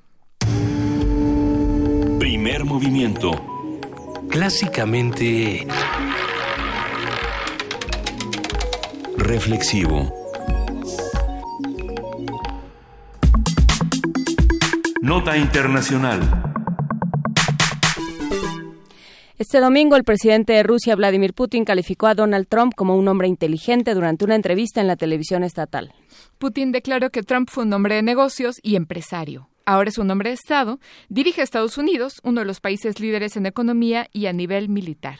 Su éxito empresarial indica que es un hombre inteligente. El mandatario ruso ha expresado su confianza en Trump como nuevo gobernante de Estados Unidos, cuya presencia en la Casa Blanca mejorará las relaciones entre Rusia y la nación norteamericana. Y no solo esto, sino que se ha... Eh, bueno, pues se ha consolidado como, como un líder dentro de la región, ha, tomado una serie de, de, decisiones con respecto a Ucrania, a, a Siria, a, Irán, a Turquía, que lo convierten también en una figura muy importante al momento de reconfigurar geopolíticamente el mundo. Hoy analizaremos las posturas que ha ido adoptando Rusia, los cambios que se han dado en la región y sus pesos a nivel de la geopolítica mundial. Nos acompaña el doctor Adolfo Laborde, profesor investigador. Em, del Instituto Tecnológico del de Instituto Monterrey. Tecnológico de Monterrey, este sí es Campus Santa Fe. Es especialista en temas de política internacional, cooperación internacional y relaciones económicas internacionales. Eh, buenos días, doctor Laborde, muchas gracias por estar con nosotros. ¿Qué tal? Muy buenos días. Un saludo a las dos. Eh, doctor Laborde, hemos estado siguiendo con, con usted eh, cómo cómo se va moviendo Rusia y cómo se va colocando Putin.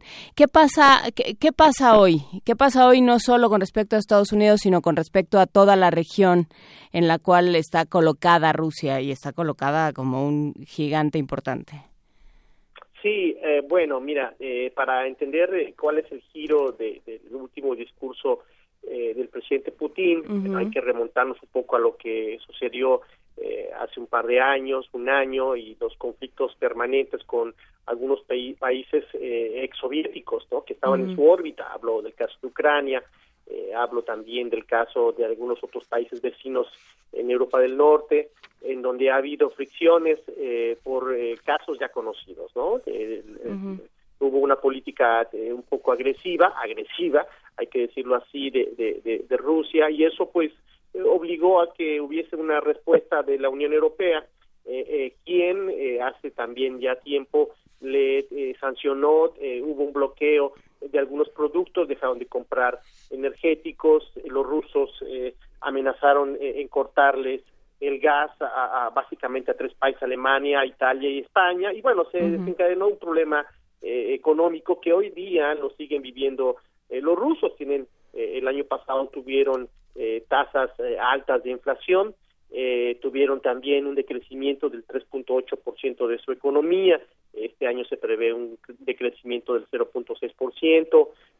la inflación, repito, fue alta del 15%, este año del 8.6 quizá. Entonces, están, tienen problemas económicos y si a eso le, agregamos el tema de los, la caída de los precios energéticos, que es uno de los países eh, que exportan más eh, eh, gas y, petróleo, pues lógicamente esto lo tenemos que concatenar con el tema y el discurso que está teniendo Rusia. entonces es mucho más conciliador, hablando un poco con referente al señor Trump, bueno, pues ha habido una simpatía mutua, ¿no? Halagos mutuos desde ya hace algunos meses, que todo indica que pues seguramente habrá una eh, relación normal, no así con otros países en el Asia Pacífico como Japón, en donde eh, hay una eh, cuestión muy importante, técnicamente eh, no son amigos estos países, están en guerra porque no hay un, acuerdo firmado de paz después de la Segunda Guerra Mundial que ellos invadieron parte de las islas del norte, las islas Kuriles. Entonces ahí hay un problema, hay también una eh, un movimiento de Rusia eh, hacia la órbita de influencia china, en donde están trabajando conjuntamente. De hecho, cuando la elección en Estados Unidos, eh, el día 8 de noviembre, había una visita del primer ministro chino a Rusia. yo creo que esto no es una casualidad, sino que habla un poco de el espacio geográfico del cual tú haces referencia. Claro, eh, es interesante lo que sucede con Japón. Eh, en los últimos días, Kinzo Abe, si no es que ayer o hoy, Kinzo Abe realizó una visita a Hawái, ¿no? Un poco como eh, respondiendo a esta visita que hizo Obama a, Hiroshima, ¿no? Una especie como de, de pedida de perdón y lo mismo sucede con Kinzo Abe en, en Hawái, ¿no? Este eh, se empiezan a, modificar las relaciones entre Japón y Estados Unidos y en ese sentido, pues sí también eh, Rusia tiene juega un papel importante.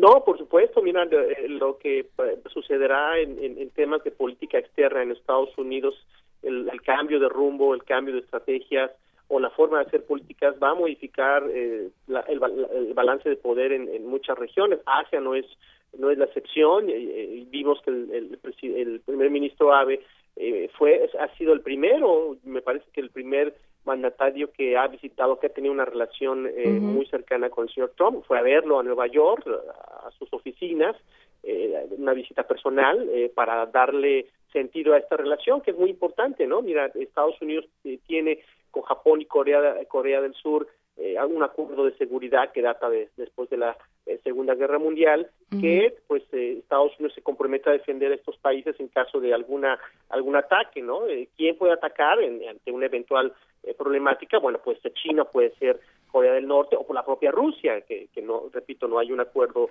firmado con Japón. Entonces sí, si Estados Unidos reitera la posición o la posibilidad de de, que estos países se defiendan por su propia cuenta, eso va a desencadenar, por supuesto, eh, muchos conflictos, quizá una carrera armamentista y eh, esperemos que no, pues algunas fricciones entre los diferentes eh, actores políticos y militares, más aún cuando hay problemas territoriales y marítimos entre los países que acabo de mencionar.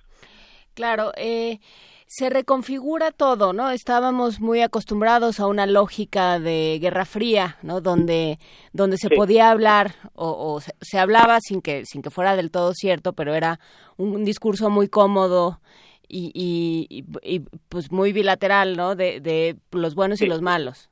Y una cosa ya como muy sencilla de, explicar. Nosotros somos los buenos, ellos son los malos y este y cualquier tipo de contaminación de ellos nos afecta a nosotros y hay que y hay que defenderse. Y esto se empieza a desdibujar, ¿no? Se intentó usar la relación de, de Putin y, y Trump se, se intentó como crear ahí una una cosa medio fantasiosa, medio construida a base de medias verdades de que había una connivencia ahí entre entre Putin y, Trump. Y en realidad, pues lo que queda ahora es un mundo que ya no entendemos como lo entendíamos antes. Sí, completamente de acuerdo contigo. Es una perspectiva eh, eh, sui generis, no, no es lo que estábamos acostumbrados a ver en, las relaciones internacionales, eh, eh, la órbita ideológica que había algunos remanentes en Europa, en, en, América Latina, en, el Caribe hay otros, en Asia hay otros, pero bueno, con esta nueva reconfiguración eh, que se ha estado dando en un mundo multipolar donde ya hay varios jugadores eh, activos que quieren defender sus intereses nacionales y se atreven a, debatir eh, algunos espacios de poder como lo vimos en el caso de Rusia con Crimea o Ucrania o bien la protesta de Rusia por el establecimiento de militares que muy pronto se van a establecer, me parece que son 300 mil, eh, no, perdón, 30 mil, disculpa, 30 mil militares eh, norteamericanos eh, en, en, los países bálticos, con el nuevo acuerdo de seguridad que se firmó con la OTAN. Y ahí es otro tema. me parece que la jugada de Putin es tratar de disuadir a, a, a Donald Trump de alejarse un poco de esos espacios de seguridad, donde también hay un compromiso por parte de eh, Estados Unidos en tener presencia en OTAN, nada menos y nada más tiene alrededor de 35 mil, 40 mil efectivos estacionados en Alemania, ¿no? Y ahora con esta eh, nueva movilización para poder eh, cercar a Rusia eh, eh, con, en Europa Central, bueno, bueno, en Polonia incluyendo, por supuesto, pues eso se complica mucho. Entonces, el coqueteo de Putin me parece que va en el sentido de, eh, de, presionar a Estados Unidos para que este deje de apoyar a la OTAN y, bueno, pues tengan que reconfigurar y, la, y negociar con Rusia en el terreno del bloqueo económico que se le ha puesto. ¿Y, ¿Y, qué pasa con China, por ejemplo? ¿Y qué pasa con Siria? Que ese, es el, eh, ese ha sido donde, el, gran escenario donde todos han tratado de, jugar a estas vencidas que lo único que hacen es acabar con Siria. Sí, mira, eh, yo creo que aquí lo que tenemos que considerar es eh, cuál es una de las fichas que ha jugado Rusia en todo este papel. no ha quitado el dedo de renglón de tener una presencia, de tener un pie eh, en, en, Medio Oriente por eh, todos los intereses energéticos que se están jugando y la presencia política es importante eh, con, con Bashar al-Assad y con Siria. Eh, eso tiene por consecuencia también un efecto colateral que es avivar el conflicto para poder promover el tema de los refugiados, el tema de las olas eh, migratorias eh, y eh, de alguna manera presionar socialmente a algunos países europeos. Entonces yo creo que eso no es una casualidad, de, que el, el, el, conflicto no se haya solucionado no porque no haya voluntad, sí hay un problema técnico, hay un problema militar en tierra, pero también es un tema de, apoyo y falta de organización entre Estados Unidos, Rusia, Turquía misma entonces también se está alargando el problema porque eso va a traer como consecuencias presiones sociales, presiones políticas en la Unión Europea que al final de cuentas pues le beneficia eh, a Rusia. Entonces sí, China, ¿qué, ¿qué pasa con China? Bueno, China sigue jugando un papel importantísimo, eh, tienen eh, un, un, proyecto muy importante que es el, el, el, One Belt, One Road, se le llama, que tienen por cometido reforzar la ruta de la seda vieja eh, por tierra y por, por, por mar eh, y generar un proyecto de infraestructura para expandir el comercio. Hoy en día con el, tema del TPP que posiblemente no se lleve a cabo o se suspenda o quede a medias, pues se abre un espacio importante para los intereses de los chinos eh, y generar estas interacciones y esta integración o inclusión eh, en los espacios de, del Asia-Pacífico. Entonces, sí está jugando un papel muy importante. Tuvo una, eh, el presidente chino tuvo una gira recientemente por América Latina, estuvo en Ecuador, estuvo en Perú y posteriormente se trasladó a Chile, en donde abrió la posibilidad de generar este, esta expansión del programa que acabo de comentar a esta región para generar las sinergias y el comercio que, que de alguna otra manera van en contra pues eh, de los eh, objetivos de, la administración que va a entrar eh, a la Casa Blanca. Doctor, sobre la llamada que hizo el día de ayer Donald Trump al presidente, al primer ministro de Taiwán, eh, y con lo cual dicen que demostró su inexperiencia y bueno, eh, muchos lo leemos como, entre otras cosas, una falta de capacidad estratégica. ¿Cómo viene a simbrar esta llamada y las que promete hacer el presidente Donald Trump ahora y una vez que, fíjate que mira no no creo que no creo que sí en efecto es una persona que no tiene una experiencia diplomática pero no no no creo que que, nos deba de, extrañar este tipo de, de llamadas. eh, este tipo de, desvío del protocolo, porque eh, dentro de la campaña eh, hubo una, un ataque muy fuerte a China por el tema del desplazamiento y el comercio desleal, todo lo que ya sabemos, ¿no? De, las declaraciones del señor Trump. Entonces, lo que está haciendo el señor Trump de alguna manera es para presionar a China y, se sienta a negociar con ellos, es precisamente un acercamiento con Taiwán. Taiwán, hay que recordar que hay, a, ¿cuántos? 40 años que un presidente norteamericano no tenía una relación tan cercana, ¿no? Una llamada telefónica, un acercamiento político con Taiwán por todo el tema de, del, del, régimen que no ha reconocido eh, por la China continental y que representa eh, un antagonismo eh, históricamente, ¿no? Si nos vamos a hablar de, de lo que pasó después de la Segunda Guerra Mundial en la región. Entonces, sí, es una muestra, me parece irresponsable, pero también tiene un sentido y envía un mensaje muy claro a China en donde se pueden reconfigurar eh, los puentes de entendimiento o bien eh, eh, pues las alianzas de poder que se han dado en la región de Asia Pacífico y Taiwán es un mecanismo que puede destabilizar la zona y que puede también generar conflictos al interior de China porque hay muchos intereses taiwaneses en China y chinos en Taiwán. Claro, y, y o sea, ¿se puede leer también como una búsqueda de aliados? Eh, mira, yo creo que no, no sé si sea la palabra correcta aliado, simplemente está titubeando, está generando inestabilidad, incertidumbre eh, entre los dos países, porque eh, hace no más de un mes eh, hubo una visita de la presidenta de Taiwán a China, en donde se visita en la ciudad de Nanjing el, el, mausoleo de Sun Yat-sen, que es uno de los líderes revolucionarios este, que eh, dieron por terminada eh, la famosa dinastía y fue la primera república. Entonces es un símbolo muy importante y traía como cometido un mensaje de paz eh, y de estabilidad y de cooperación. Sin embargo, bueno, estas, estas acciones pues van en, otra, en otra dirección. ¿Qué creo que está pasando? Pues que están jugando efectivamente en las alianzas de poder. A Taiwán le, le, interesa mucho tener reconocimiento internacional porque lo tiene China después de, de, este, de esta estrategia de insertar a China en el contexto global a partir de 1971 y, y del 73 ya como país eh, miembro de Naciones Unidas, es eh, miembro del, Consejo de Seguridad, bueno, pues me parece que ahí este el, el, tema de Taiwán es muy espinoso para ellos, presenta eh, cierto tipo de contradicciones internas y por supuesto debates de la clase política. Por supuesto, hay todo tipo de debates y sí se empiezan a reconfigurar las regiones económicas, ¿no? Este, sí, con, con, con la caída del TPP y la, bueno, aparentemente, ¿no? Lo que se anuncia como la caída del TPP y la, el resurgimiento de China con su propio tratado, pues sí, también las regiones económicas empiezan a, a reconfigurar y eso implicará algo para Estados Unidos y para el resto del mundo, por supuesto, para nosotros, por supuesto. Sí, no, para nosotros, por supuesto, también. Este, de entrada, pues eh, se anunció eh, eh, la renegociación del Tratado de Libre Comercio. el TPP, nos gusta o no, era una plataforma una expansión de, de, nuestros intereses en, Asia, pero también es cierto que representaba una competencia para los productos mexicanos. Entonces, a final de cuentas, quizá este, pensando de, manera muy estratégica, muy comercial, lo claro, quizás hasta nos convenga, ¿no? Porque eh, eh, una de las grandes críticas que se ha hecho al TPP es que abre el camino a una infinidad de productos y de, que, que, regularmente no tienen acceso al mercado de América del Norte, ¿no? Entonces eso, pues lógicamente eh, deja a México como un país privilegiado que tiene un TLC, pero ahora que se va a renegociar el TLC, pues no sabemos cómo va a quedar. Entonces todo está un poco revuelto y, bueno, pues tendremos que esperar a ver cuáles son los pasos que sigue la administración del señor Trump eh, en política exterior, en política comercial y por supuesto en sus relaciones con sus viejos amigos o sus nuevos aliados.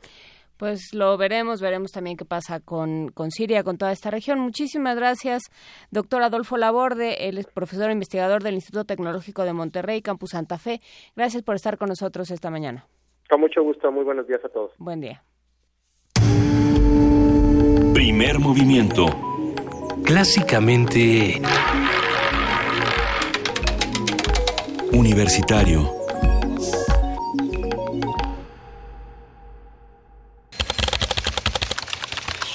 Corte informativo.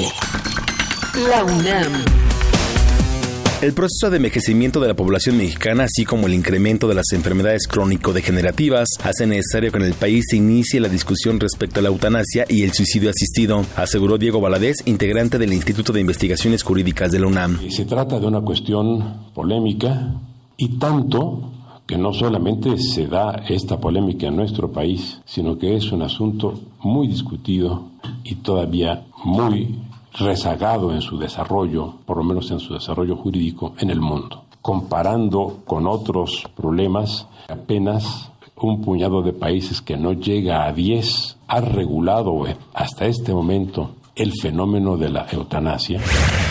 La Facultad de Medicina del UNAM cuenta con el Laboratorio de Escena del Crimen. El objetivo es que los estudiantes de la licenciatura en ciencia forense tengan herramientas para el aprendizaje del método criminalístico y desarrollen habilidades para la investigación de diversos casos. Nacional. Policías comunitarios, estudiantes de la normal de Ayotzinapa, activistas y pobladores de Dixla marcharon por las calles de Guerrero para exigir paz ante los recientes hechos de violencia en la región. Los manifestantes exigieron la llegada de una comisión de derechos humanos, un consejo de seguridad municipal permanente e independiente y justicia por el asesinato de dos activistas. En la primera reunión que sostuvo el gobierno de México con el equipo del presidente electo Donald Trump, se enfatizó que América del Norte solo será competitiva si se mantiene la unión entre Estados Unidos, México y Canadá. El gobierno federal reiteró que mantendrá una política comercial de apertura. El gobierno de la Ciudad de México anunció que el primer corredor de autobuses eléctricos podría construirse en el eje 8 Sur. El objetivo es impulsar el uso de tecnología sustentable de movilidad urbana. Economía y finanzas. Pablo Escudero, presidente del Senado, consideró necesario adelantar el nombramiento del nuevo gobernador del Banco de México ante la renuncia de Agustín Carstens, al argumentar que conocer el nombre de la propuesta podría dar tranquilidad a los mercados. Internacional. La canciller de Venezuela, Delcy Rodríguez, aseguró que si su país sale del Mercosur, la economía sudamericana se vería severamente afectada. Venezuela no ha sido notificada conforme a las normas del Mercosur y por lo tanto no podemos darnos por notificado de lo que se pretende hacer, que no es más que un golpe de Estado en el seno del Mercosur. Estarían haciendo el Mercosur ilegal. En tanto, el presidente de Venezuela, Nicolás Maduro, denunció que el sistema financiero de su país sufrió un ataque cibernético. Hoy sufrimos un ataque cibernético internacional a la base, a la plataforma tecnológica de Internet, los cual ya tenemos detectado de dónde vino el ataque y a dónde llegó, afectó toda la capacidad de intercambio por Internet para evitar ellos, para provocar un estado de colapso y desesperación en los pagos por tarjeta, puntos de cuenta.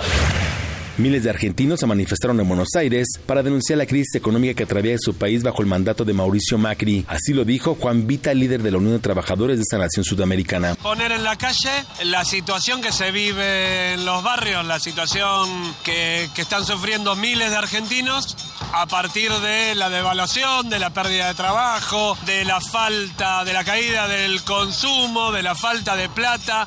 Lo que tenemos claro es que cada cosa que logremos va a ser en la calle y reclamando. Creemos que hay un modelo que está transfiriendo recursos a los más ricos.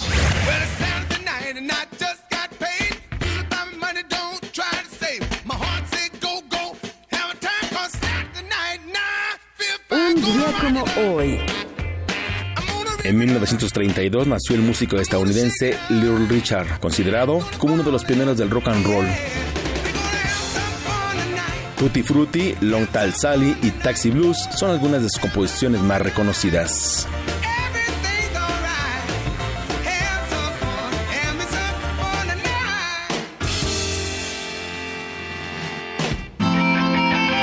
Radio UNAM.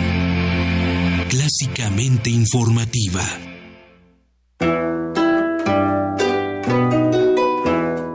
Hagamos comunidad y una pastorela. Te invitamos a participar en nuestra ya tradicional pastorela de Sembrina. Entra a la página de Facebook de Primer Movimiento para descargar el texto el infierno está brindando una oferta de locura que vale lo menos 10. Es un plan para... Elige tu personaje favorito y mándanos una grabación de un minuto al correo electrónico primermovimientounam.gmail.com antes del 8 de diciembre. Ya tienen los pastores el camino franco para llegarse hasta el portal. Las mejores interpretaciones participarán en la versión en vivo de La Pastorela el jueves 15 de diciembre desde la sala Julián Carrillo de Radio UNAM. Primer movimiento. Hagamos comunidad y una pastorela.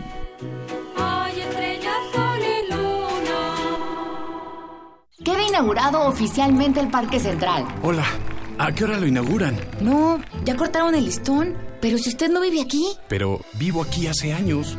Bueno, damos por terminada esta junta vecinal. Hola vecina, vengo a la junta. Fue a las dos, pero solo para colonos.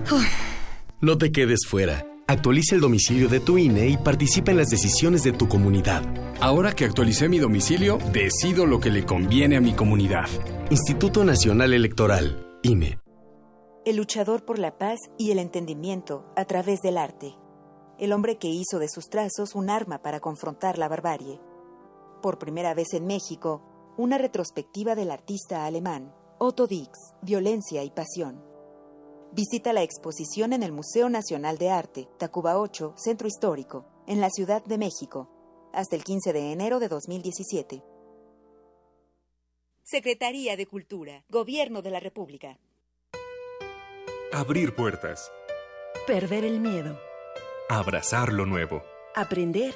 Especializarte. Basta que quieras dar el paso. Atrévete con los cursos y diplomados que la UNAM tiene para ti. Ingresa a docencia.tic.unam.mx y lánzate a una nueva aventura que cambiará tu vida. Vive plenamente tu vida digital. Dirección General de Cómputo y de Tecnologías de Información y Comunicación, UNAM.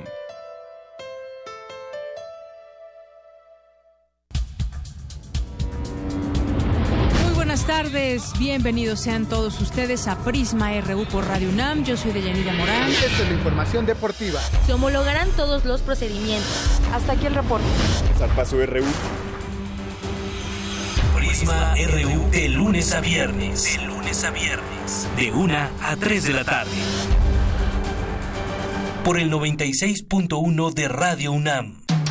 Búscanos en redes sociales, en Facebook como Primer Movimiento UNAM y en Twitter como P Movimiento o escríbenos un correo a primermovimientounam@gmail.com. Hagamos comunidad.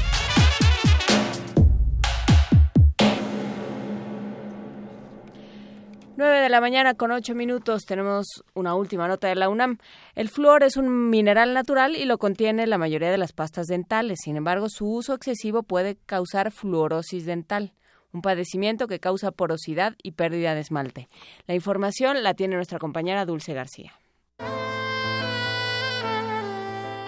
Aunque la televisión promueve modelos de personas que lucen una dentadura perfectamente blanca, lo cierto es que los dientes blancos no existen. El esmalte es translúcido y prácticamente no tiene color. En función de su grosor y grado de mineralización, deja que se transparente más o menos el color de la dentina. Para la limpieza de los dientes se recomiendan muchos productos, entre ellos el flúor, que es un mineral natural que ayuda a reducir las caries. En la década de los 30, los investigadores detectaron que las personas que tomaban agua naturalmente fluorada presentaban un menor número de caries que aquellas que vivían en zonas donde el agua no tenía esa característica. Sin embargo, el exceso de flúor durante la formación de los dientes puede causar afectaciones. Tal es el caso de la fluorosis dental, padecimiento que provoca porosidad y pérdida del esmalte. La doctora Rosana Sentíes Castellá, jefa de la carrera de cirujano dentista de la FES Iztacala, dijo a Radio UNAM cómo se puede prevenir.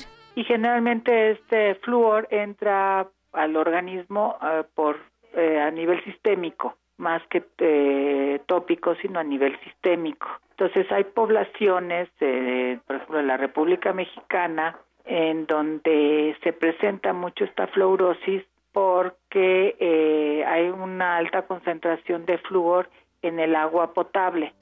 Los dientes de una persona no solo están ahí para ser atractivos en las fotos, juegan un papel importante en la deglución y la digestión. La fluorosis dental afecta también a estos procesos y de no atenderse oportunamente puede agravarse y pasar a una etapa esqueletal y generar fracturas o deformaciones en las extremidades de las personas. Hay que concientizar a la población de que el flúor no es inocuo. El estar aplicando flúor a los niños puede provocar esto. Hay que pues hacer campañas donde el flúor sí afecta a los dientes, o sea, sí puede ser benéfico para la prevención de la caries, pero en concentraciones mínimas. Hay campañas a nivel federal donde se ha añadido el flúor a la sal, se ha añadido el flúor en, en, las tortillas, pero sin saber si esta población donde se está metiendo este flúor eh, en realidad requiere estas concentraciones de flúor. Yo creo que habría que hacer estudios dependiendo de las poblaciones. La mayor parte de las entidades del país no reportan cantidades excesivas de flúor en su agua. Sin embargo, es necesario instrumentar medidas preventivas en Aguascalientes, Zacatecas y Durango, donde los índices de fluorosis dental son más altos. Para Radio UNAM, Dulce García.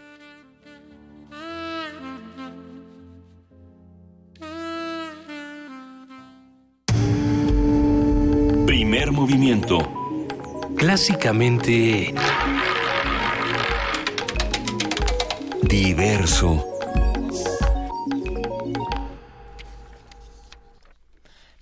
Nueve, de la mañana con once minutos y ya está en la línea como todos los lunes Gabriela Sotomayor, periodista corresponsal ante Naciones Unidas y corresponsal de Radio UNAM.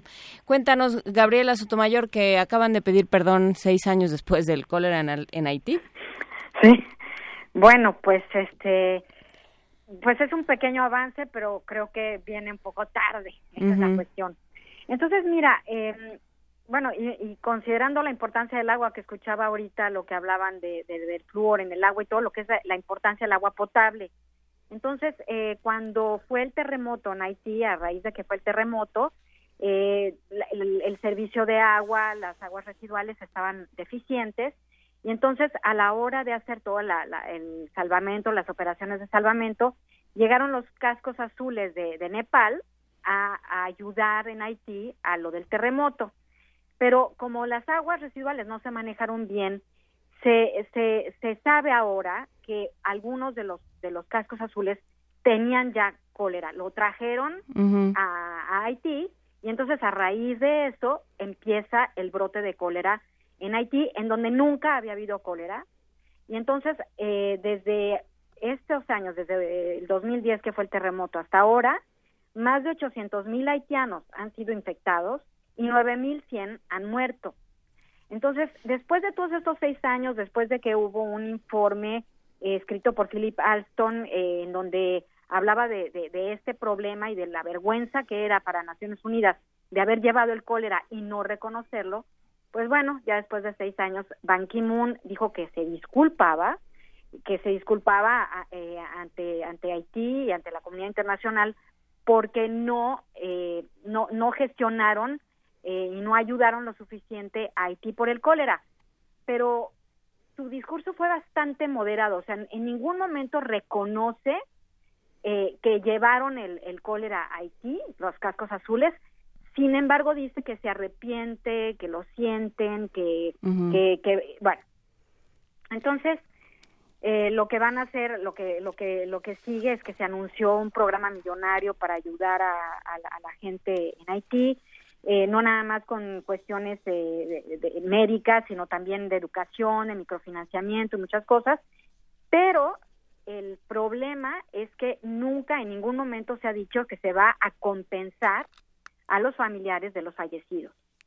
Entonces, el, el, informe que salió también de un de este Philip Alston, que es el, el relator contra la pobreza, dijo que lo que tiene que hacer, pues, Naciones Unidas, además de disculparse, es compensar a las víctimas, compensar a las familias y, y, redimirse de, de, este de este daño, porque mientras no lo hagan, pues la, la disculpa no es no es completa. Entonces, bueno, después de seis años pues sí, se disculparon, dijeron que estaban arrepentidos, pero la, respuesta viene tarde y también incompleta. Y también hay otro tema que, que no sé si lo tocaron, Gabriela, que es qué van a hacer para que no vuelva a suceder. Este, porque bueno, sí, ya en Haití sucedió y bueno, es el, de los lugares más desafortunados para que suceda. No hay uno bueno, pero, pero las condiciones precarias de Haití no, digamos, no se vieron favorecidas con este brote de cólera. Pero, ¿qué van a hacer? Digamos que, o sea, hay un, hay un análisis de qué fue lo que sucedió para que no vuelva a suceder. Pues sí, la, la cosa es que el, el problema, bueno, eh, la Organización Mundial de la Salud también entró en esta en, este programa que va a haber millonario para ayudar a Haití.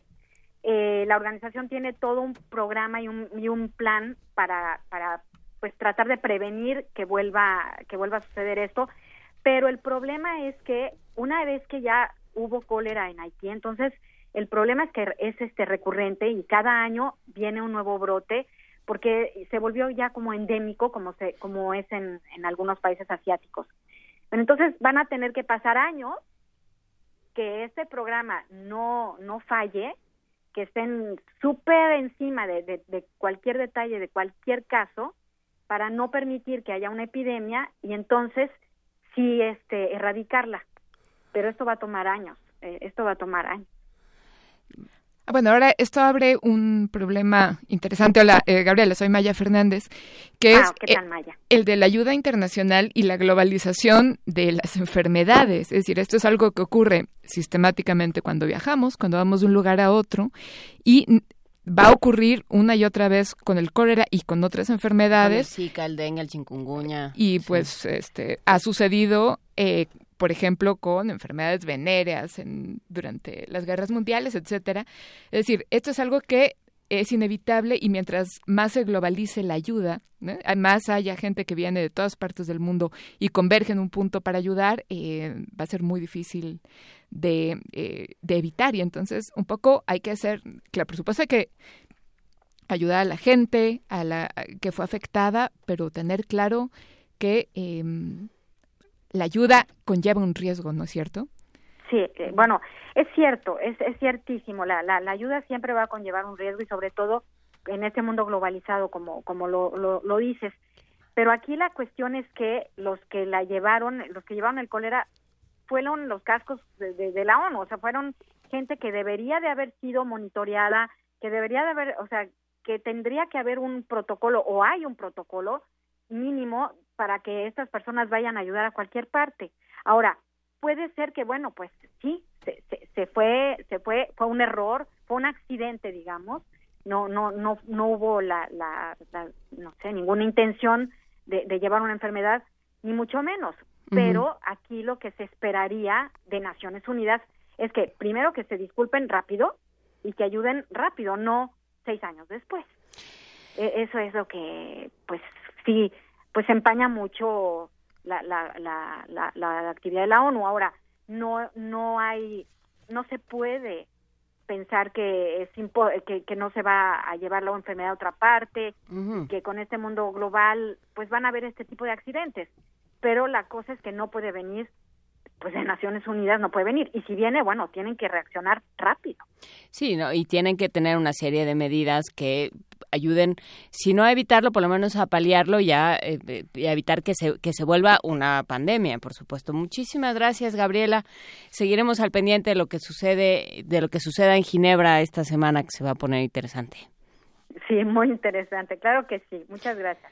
A ti, hasta luego, buen día. Hasta luego, Juana Inés, hasta luego, Maya. Hasta luego. Primer movimiento. Clásicamente Incluyente.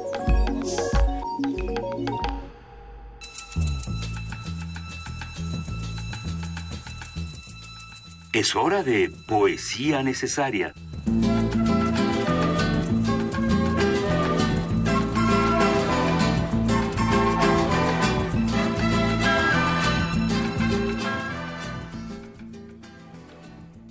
Son las 9.19 de la mañana y como vamos ahorita a hablar con, eh, con Valeria Luiselli sobre centroamericanos, sobre, sobre toda esa, todas esas personas que tienen que emigrar, que tienen que moverse de donde están desde, desde Centroamérica, desde diferentes sitios de América Latina, pues pensé ¿Por qué no leemos poesía nicaragüense? Yoconda Belli. Uno no escoge el país donde nace, pero ama el país donde ha nacido. Uno no escoge el tiempo para venir al mundo, pero debe dejar huella de su tiempo. Nadie puede evadir su responsabilidad. Nadie puede taparse los ojos, los oídos, enmudecer, cortarse las manos. Todos tenemos un deber de amor que cumplir, una historia que nacer, una meta que alcanzar. No escogimos el momento para venir al mundo. Ahora podemos hacer el mundo en que nacerá y crecerá la semilla que trajimos con nosotros. Primer movimiento. Clásicamente... Reflexivo.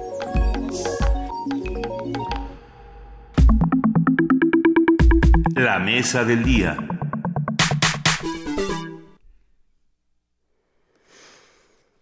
A ver, Los Niños Perdidos, un ensayo en 40 preguntas, es un testimonio íntimo escrito por la autora mexicana Valeria Luiselli, quien revela la realidad de los niños migrantes en Estados Unidos. Desde una perspectiva de deseo de remediar el desamparo y la impotencia, Luiselli se apoya en un cuestionario de 40 preguntas para mostrar la radiografía de la situación de los niños migrantes, evidenciando el violento sistema migratorio de la nación estadounidense. Valeria Luiselli se enfrentó también con varios obstáculos en el servicio de inmigración y naturalización en Estados Unidos, cuando buscaba obtener la green card que le otorgaría la residencia y el permiso para trabajar ahí. En ese tiempo, la escritora, se sorprendió con el incremento en el flujo de niños refugiados en el verano de 2014. Comenzó a trabajar como intérprete en una corte de inmigración en Nueva York, donde fue designada a auxiliar a niños refugiados con el cuestionario. Conversaremos esta mañana de esta experiencia precisamente con Valeria Luiselli, sobre los niños perdidos, sobre la idea detrás de la escritura, el proceso y los aprendizajes que adquirió con este trabajo. Eh, buenos días, Valeria. Muchísimas gracias por estar con nosotros esta mañana. Hola, buenos días, Maya y Juana Inés. Cuéntanos qué es Los Niños Perdidos y de dónde sale, ¿no? Ya lo platicábamos un poco, pero desde tu voz, ¿de dónde sale esto? Bueno, el proyecto nace como como muchos proyectos de una de una serie de coincidencias y, una serie de, de, cosas buscadas, es decir, eh, por, por en muchos sentidos fue una coincidencia que yo terminara trabajando en la en la corte de migración como como traductora e intérprete. Y este pero bueno no, no, no fue eh, no fue así que, que después decidiera eh, tiempo después, casi un año después de trabajar en la Corte de Migración, escuchando los, eh, los testimonios de, de muchos niños y luego traduciendo esos testimonios del, español al inglés, eh, que decidiera después de todo eso escribir un, ensayo al respecto que, que transformara lo que suele ser más bien un, una, una noticia eh, que aparece y luego desaparece en los periódicos en un en una en una preocupación más duradera en la sociedad estadounidense dado que el problema de, de, de los muchos niños que, que llegan cuando digo muchos me refiero a cientos de miles este eh, no, no no no desaparece no y no ha desaparecido. Entonces bueno me importaba dejar un, un no solo un testimonio sino una reflexión eh, y una y una especie de de radiografía también del sistema migratorio mismo, eh, que fuera más duradero y que, que circulara y que, y pudiera transformar en esto en una preocupación de todos. Claro, eh, ¿de quién es la preocupación? ¿A quién preocupan los niños migrantes? Bueno, es una muy buena pregunta. Fíjate que es mi impresión, y, lo era incluso más antes, que, que la, la noción misma de como del migrante, de la palabra misma migrante que aquí a veces además ni siquiera es migrante sino illegal, ¿no? De los ilegales. Este o incluso, bueno, también un extranjero se le llama aquí muchas veces alien, alien, literalmente. Este, la palabra es, es, el mismo uso de, de, de ciertas palabras para definir a un grupo de la población de alguna manera los transforma en, en como lo otro radical, en lo, lo extranjero por excelencia, lo, lo no lo no nuestro, lo no parte de aquí, lo lo de allá, pues. Entonces, eh, en, en la mente de muchos, me parece, es los niños migrantes no son un, un, un alguien, digamos, que merezca ser integrado a la población, sino algo externo que, que con lo cual sería mejor no tener que lidiar. ¿no? eh, la realidad es que los niños que llegan aquí llegan buscando asilo político, no llegan aquí eh, ni siquiera para trabajar, no pueden trabajar, son niños, llegan aquí buscando asilo político porque vienen huyendo de circunstancias en Centroamérica eh, francamente eh, impensables, ¿no? Abusos de todo tipo, este, las pandillas que los reclutan y si no logran reclutarlos matan a sus familiares, los torturan, o sea, realmente vienen de circunstancias impensables y, y llegan aquí buscando asilo político y de hecho si consiguen un abogado, lo difícil es conseguir un abogado. Si la mayoría de los niños que consiguen un abogado logran conseguir también asilo político. Eso es, es, bien sabido y demás. Por eso es tan urgente el trabajo en la corte, o sea, que haya gente trabajando, traduciendo sus historias, para que entonces pueda haber abogados que acepten sus casos y les consigan asilo político. Entonces, bueno, dado que realmente muchos de ellos consiguen, la mayoría de ellos consigue asilo político, eh, todos esos niños van a acabar integrándose a la población en Estados Unidos con, con visas de distintas de, de, asilo político. Hay, hay, bastantes tipos de visas. yo, yo, pensaba que, era importantísimo que, que las personas en Estados Unidos empezaran a, entender que estos, par, que estos niños van a formar parte de las sociedades. Entonces, que, es, que eso requiere un esfuerzo colectivo de integración desde el principio.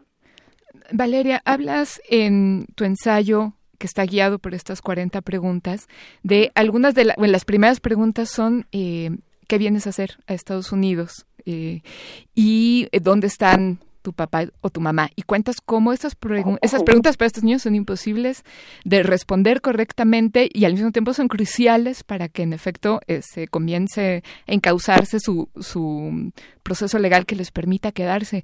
¿Cómo, ¿Qué otras preguntas son las que a ti te, eh, catalizaron más la escritura de este ensayo? Eh, bueno, muchas, o sea, y es el conjunto de las preguntas el que realmente catalizó eh, para mí. Hay, muchas preguntas cuyas respuestas eh, son casi siempre la misma.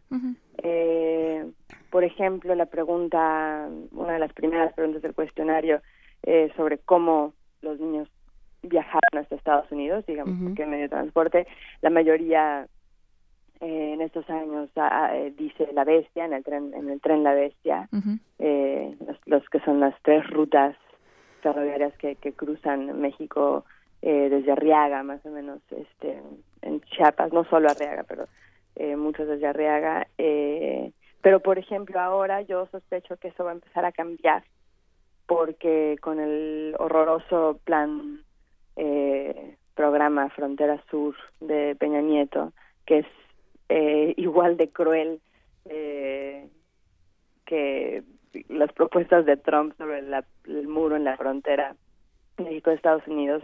Peña Nieto ha sido igualmente o más cruel con los centroamericanos este, a través del Plan Frontera Sur en, en, México. Y una de las cosas que ha pasado con el Plan Frontera Sur de Peña Nieto es que hay muchísima más vigilancia y brutalidad policíaca eh, cerca de y en la bestia, de modo que mucha menos gente está montando el tren y eh, gente está también empezando a tomar rutas marítimas eh, que salen de, con barcos bastante hechizos que, que salen del por ejemplo de las costas de de las costas de Chiapas. Eh, yo no quiero ni pensar lo que lo que va a pasar en los siguientes meses si eso continúa. Imagínate, o sea, cuántas muertes suceden en el Mediterráneo, es el Mediterráneo, imagínate en el en el en el Pacífico, ¿no? Las las olas del Pacífico. Entonces, bueno, eh, pero bueno, hasta ahora, hasta hasta que se implementó el plan plan este, Frontera Sur, eh, realmente la, la, ruta principal había sido la bestia. Los, los niños siempre contestan eso. Pero hay muchas otras preguntas que que, que bueno que, que requieren de un como de una conversación más más pausada, detallada, íntima. Eh, eh, por ejemplo, ¿no? preguntas sobre sobre eh, cómo los trataban en su casa o cómo los castigaban en sus casas antes de huir de ahí. Eh, que, que además son importantes porque suelen ser las preguntas que dan las respuestas para que realmente sea posible armar un caso de asilo político. ¿sí? Uno puede, uno puede pedir asilo político bajo ciertas circunstancias si está huyendo, si está huyendo de cierto tipo de persecuciones y de cierto tipo de violencia. Y, y, y, esa, y esa, esas preguntas suelen ser las que arman el caso.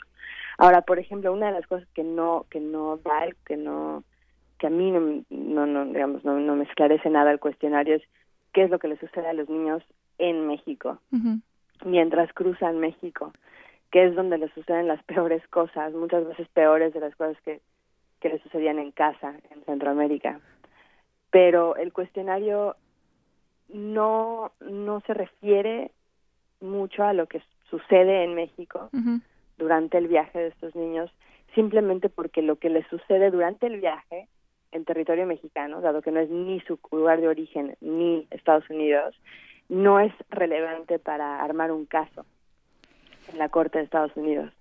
Sería solo relevante para armar un caso en México. Y de hecho, en México estos niños también tienen derecho eh, a, a, a, entrar en un procedimiento legal para pedir formas de asilo o de, o de ayuda humanitaria con visas, con visas como las que les consiguen en Estados Unidos. Solo que en México no, no se ha estado aplicando eh, con debida regularidad y con debido proceso. No, no hay, no hay, no ha habido un sistema todavía bien armado de abogados que ayuden a, niños como estos a, a por lo menos a obtener asilo o, o, visas de ayuda humanitaria en México mientras están ahí o si se quedan ahí no logran cruzar la frontera. Luisa, en el ensayo haces una pregunta muy difícil y es, nos preguntamos, eh, hablas de ti y de tu marido, si las reacciones de la gente serían distintas si, por ejemplo, estos niños fueran de un color más claro, si fueran de mejores nacionalidades y genealogías más puras. ¿Los tratarían más como personas, más como niños? Me parece muy llamativa la idea de que en Estados Unidos hay muchas circunstancias, y esta es una, en la que a los niños se los trata como adultos, sobre todo cuando se sospecha de que han cometido un crimen o de que son, un crimen o que son ilegales, como dices. Eh, eso es llamativo en Estados Unidos, pero en México... Eh, y es llamativo además a la luz de un discurso como este grupo que se llama el alt-right, ¿no? La, la derecha alternativa sí, sí, que dice, no, no, nosotros no somos inmigrantes porque somos europeos. Este, inmigrantes y, y, y este y ilegales son ellos, ¿no? Aliens son, son ellos que son de otro color, hablan otro idioma, no los entendemos y no los queremos. Sí, sí, sí, sí. Bueno, ese es el punto, ¿no? Es el, como eh, al final de todo, yo creo que en la, en la capa más profunda de las cosas está el, profundísimo racismo y la supremacía blanca que que sigue siendo eh, imperante en este país y lo acabamos de ver. Desafortunadamente, yo, yo cuando escribí este ensayo eh, digamos, es un ensayo escrito, concebido pre, pre-Trump, ¿no? Antes de que de realmente nos pudiéramos tomar en serio a este, a este señor que ahora va a ser el presidente en Estados Unidos. Eh, desafortunadamente, todo, todo lo que, lo que ahí parecía, bueno, una amenaza eh, no, no de futuro, sino, digamos, una cosa incómoda del momento, ahora se ha convertido en una, en una amenaza muy real de un futuro que viene en donde vamos a estar gobernados en este país, en Estados Unidos, pues en este por un gabinete supremacista, eh, racista, antiinmigrante. Eh, y, y bueno, el, el, están, están en peligro como nunca los niños que, que, han llegado aquí, que están llegando aquí de, de naciones como Centroamérica. Uh -huh. Sí, en, en, el fondo, fondo, fondo es un tema de raza, ¿no? Es decir, Estados Unidos es una nación de inmigrantes, sí, pero de inmigrantes blancos, ¿no? Uh-huh. Siempre, siempre y cuando sean este, eh, Irlanda, eh, Alemania, eh, países escandinavos, lo, los que los que traigan eh, a quien, quien poblar, pues bien, pero pero bueno, todos los demás no. Y creo y, que sí. Creo que ahí viene a cuento de manera interesante lo que plantea Maya de qué pasa aquí, ¿no? Porque, porque bueno, tú hablas del Plan Frontera Sur como una gran estrategia de, de, de, rechazo y de odio. Una máquina de deportación. Y una, máquina, de, deportación. ¿no? Y uno, si viaja a Guatemala, le tocará ver a los niños que, a los que regresan. Y, y, entonces, no, digamos, puede uno sentarse a hablar durante horas del racismo en Estados Unidos, pero ¿qué pasa aquí? Exacto, es una gran pregunta y, y es lo mismo, o sea, los, el, racismo mexicano es quizás incluso peor que el gringo en el sentido de que ni siquiera lo, lo hablamos abiertamente, ¿no? Es un poco un, todo el mundo dice, no, no hay no racismo, en todo caso clasismo, que y, como si fuera bueno, por cierto, ¿no? Como si fuera... menos malo. Menos malo. Este, Sí, exacto, que no es, es igual de inadmisible, pero, pero al final sí hay un tema de raza, es decir, México feliz de traer este durante la, República a, a los miles de exiliados españoles, por suerte teníamos un buen gobierno en ese momento y por suerte México este reaccionó aceptando a, tantos exiliados de España, sin duda eh, hicieron México también, pero no tenemos la misma no tenemos la misma reacción cuando se trata de, de niños centroamericanos, ¿no? O de adultos centroamericanos, pues, ¿no? Sí, como los, bueno, tenemos ahora una ola de haitianos, este... O los haitianos. Variados, varados en Tijuana, ¿no? Varados en Tijuana, sí, la, reacción de la gente es como, uy, ya, ya vi dos haitianos en la calle, este, ¿no? Como si, como si ahí viniera una plaga, o, o sea, es, es realmente inadmisible, ¿no? Entonces, mientras, mientras es lo mismo, pues el, el, el, el, racismo mexicano es más complejo porque se mezcla como con un, un auto-odio y racismo dirigido hacia, nosotros mismos, ¿no? Este, no siendo una población blanca, mayoritariamente mestizos, mezclados, pues. Eh, entonces es, es, como complejo, confuso, pero pero es, el, es exactamente el mismo. No no no admitimos eh, personas que, que, que migran de naciones de pieles marrones, de pieles oscuras. Claro, y, y, eso nos, nos obliga a repensar, a repensar políticas públicas, a repensar la idea misma de frontera, ¿no? Porque está, está visto que la frontera es algo, la las nuestras de, de, los dos lados, ¿no? tanto del sur como del norte, las estadounidenses, por supuesto, las centroamericanas son completamente porosas y nos queremos hacer como que no y queremos resistir cuando de todas maneras esta esta población se está integrando, ¿no? Me parece muy interesante esta esta aproximación Valeria de pensar, a ver, ya están aquí, ¿no? Ya están aquí y el y el sistema jurídico en el caso de, Estados Unidos, el sistema jurídico les presta una serie de, de beneficios para que puedan quedarse aquí de manera legal, pero su vida, ¿qué, ¿qué, va a ser su vida? ¿Cuál es el destino que les propone la sociedad estadounidense? ¿Cuál es el futuro que les abre? ¿Qué, qué va a ser de ellos? Esa es la gran pregunta. Esa es la gran pregunta yo creo que muchos de ellos ya, muchos de los niños a los que yo empecé entrevistando hace casi dos años, por el tiempo que ha pasado, simplemente, de hecho ahora ya ya tienen visas, este, sea de asilo político, o sea, en realidad la visa más común no es la del asilo, sino una visa que se llama CIJS, que es Special Immigrant Juvenile Status, estatus especial de inmigrante juvenil.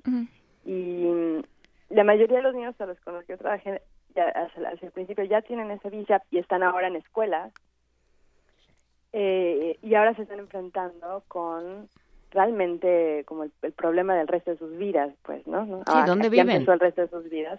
Viven, mira, hay, hay dos, o sea, hay dos, dos, dos, dos, tipos de, de, de, casos ahí. Muchos viven con sus familiares que estaban ya aquí y que vinieron a buscar. Mm. Uno, algunos de sus familiares son de hecho papás o mamás, eh, otros son familiares más lejanos, tíos, abuelos, eh, primos. Y también hay un grupo de niños que llega aquí y que no encuentra a nadie y o, que encuentran a alguien pero que resulta que esa persona este abusa también de ellos o este o, que con esa persona se sienten en riesgo. Y son niños que terminan viviendo en, en como en, custodia del gobierno federal es decir como en como en prisiones, no, no en circunstancias tan horribles como una cárcel, pero sí, de alguna manera, en una cárcel. Y, y bueno, ahí viven y ahí este, reciben cierta escolarización, pero es, o sea, en realidad viven en circunstancias eh, infrahumanas, ¿no? que no, no deberían de ser.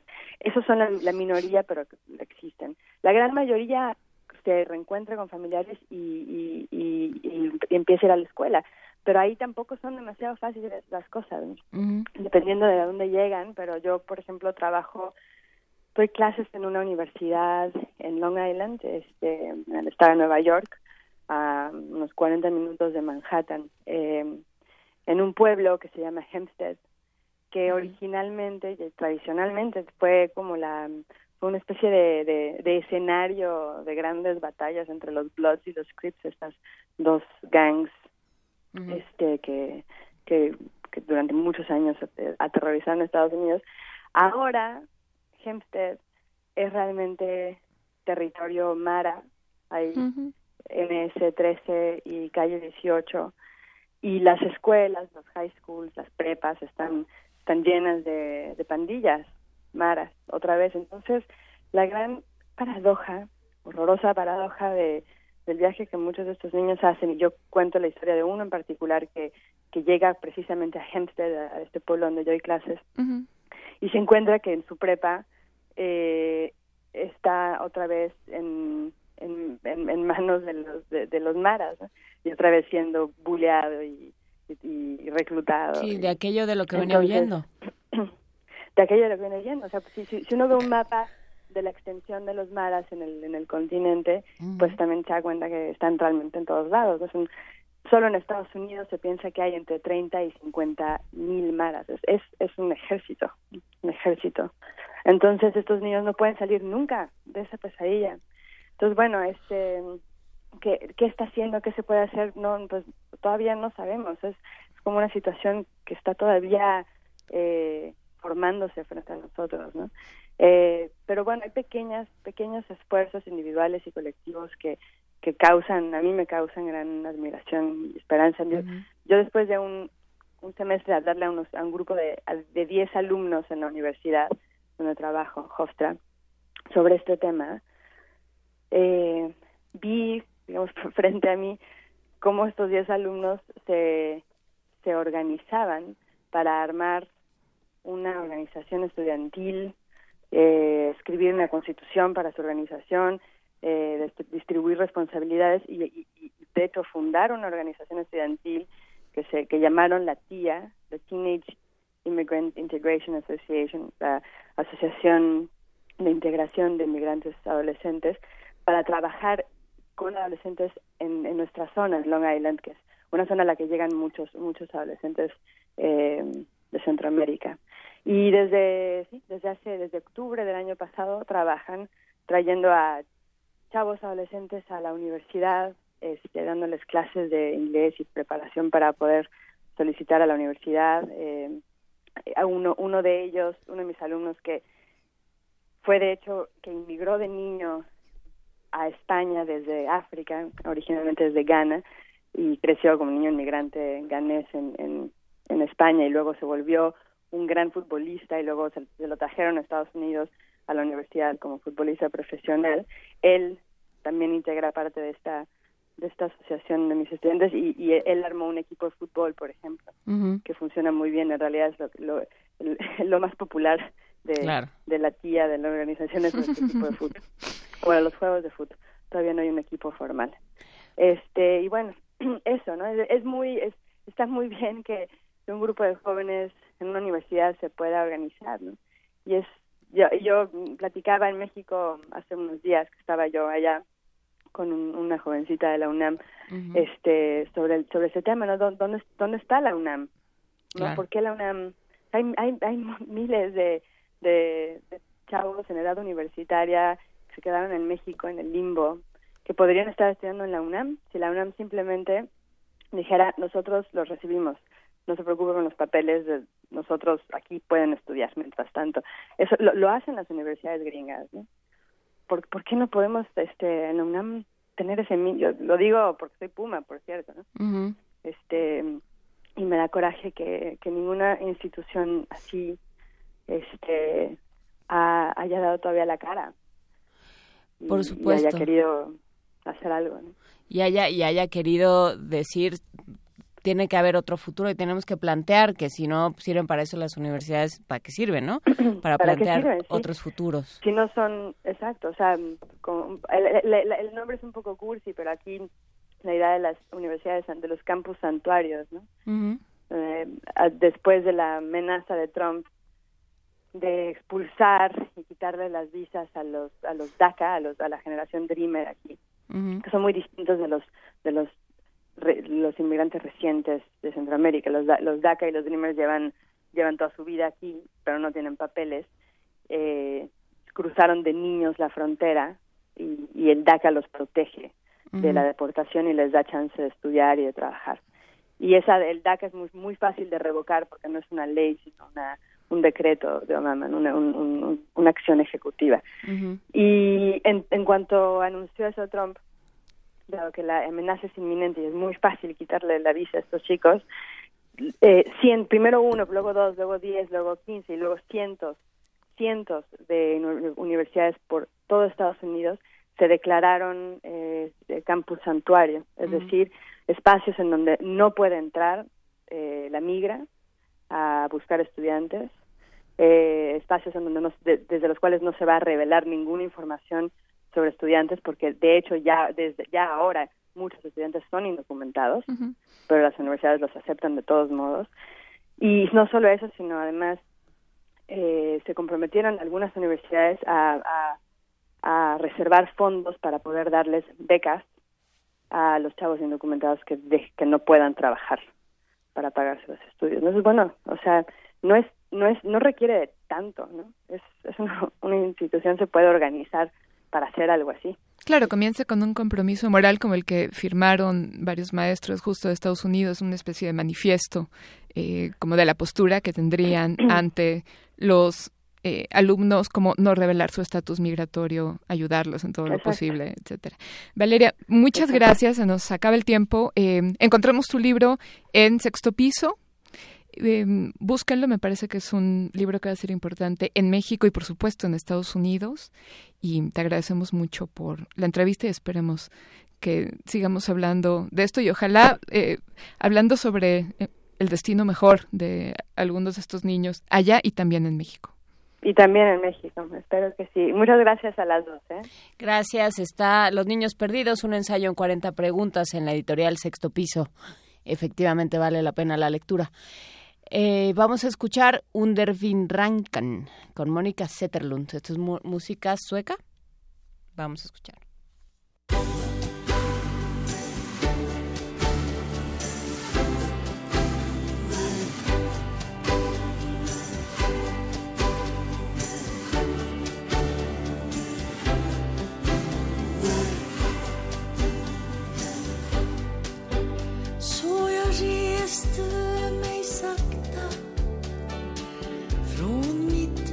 Herzblut, die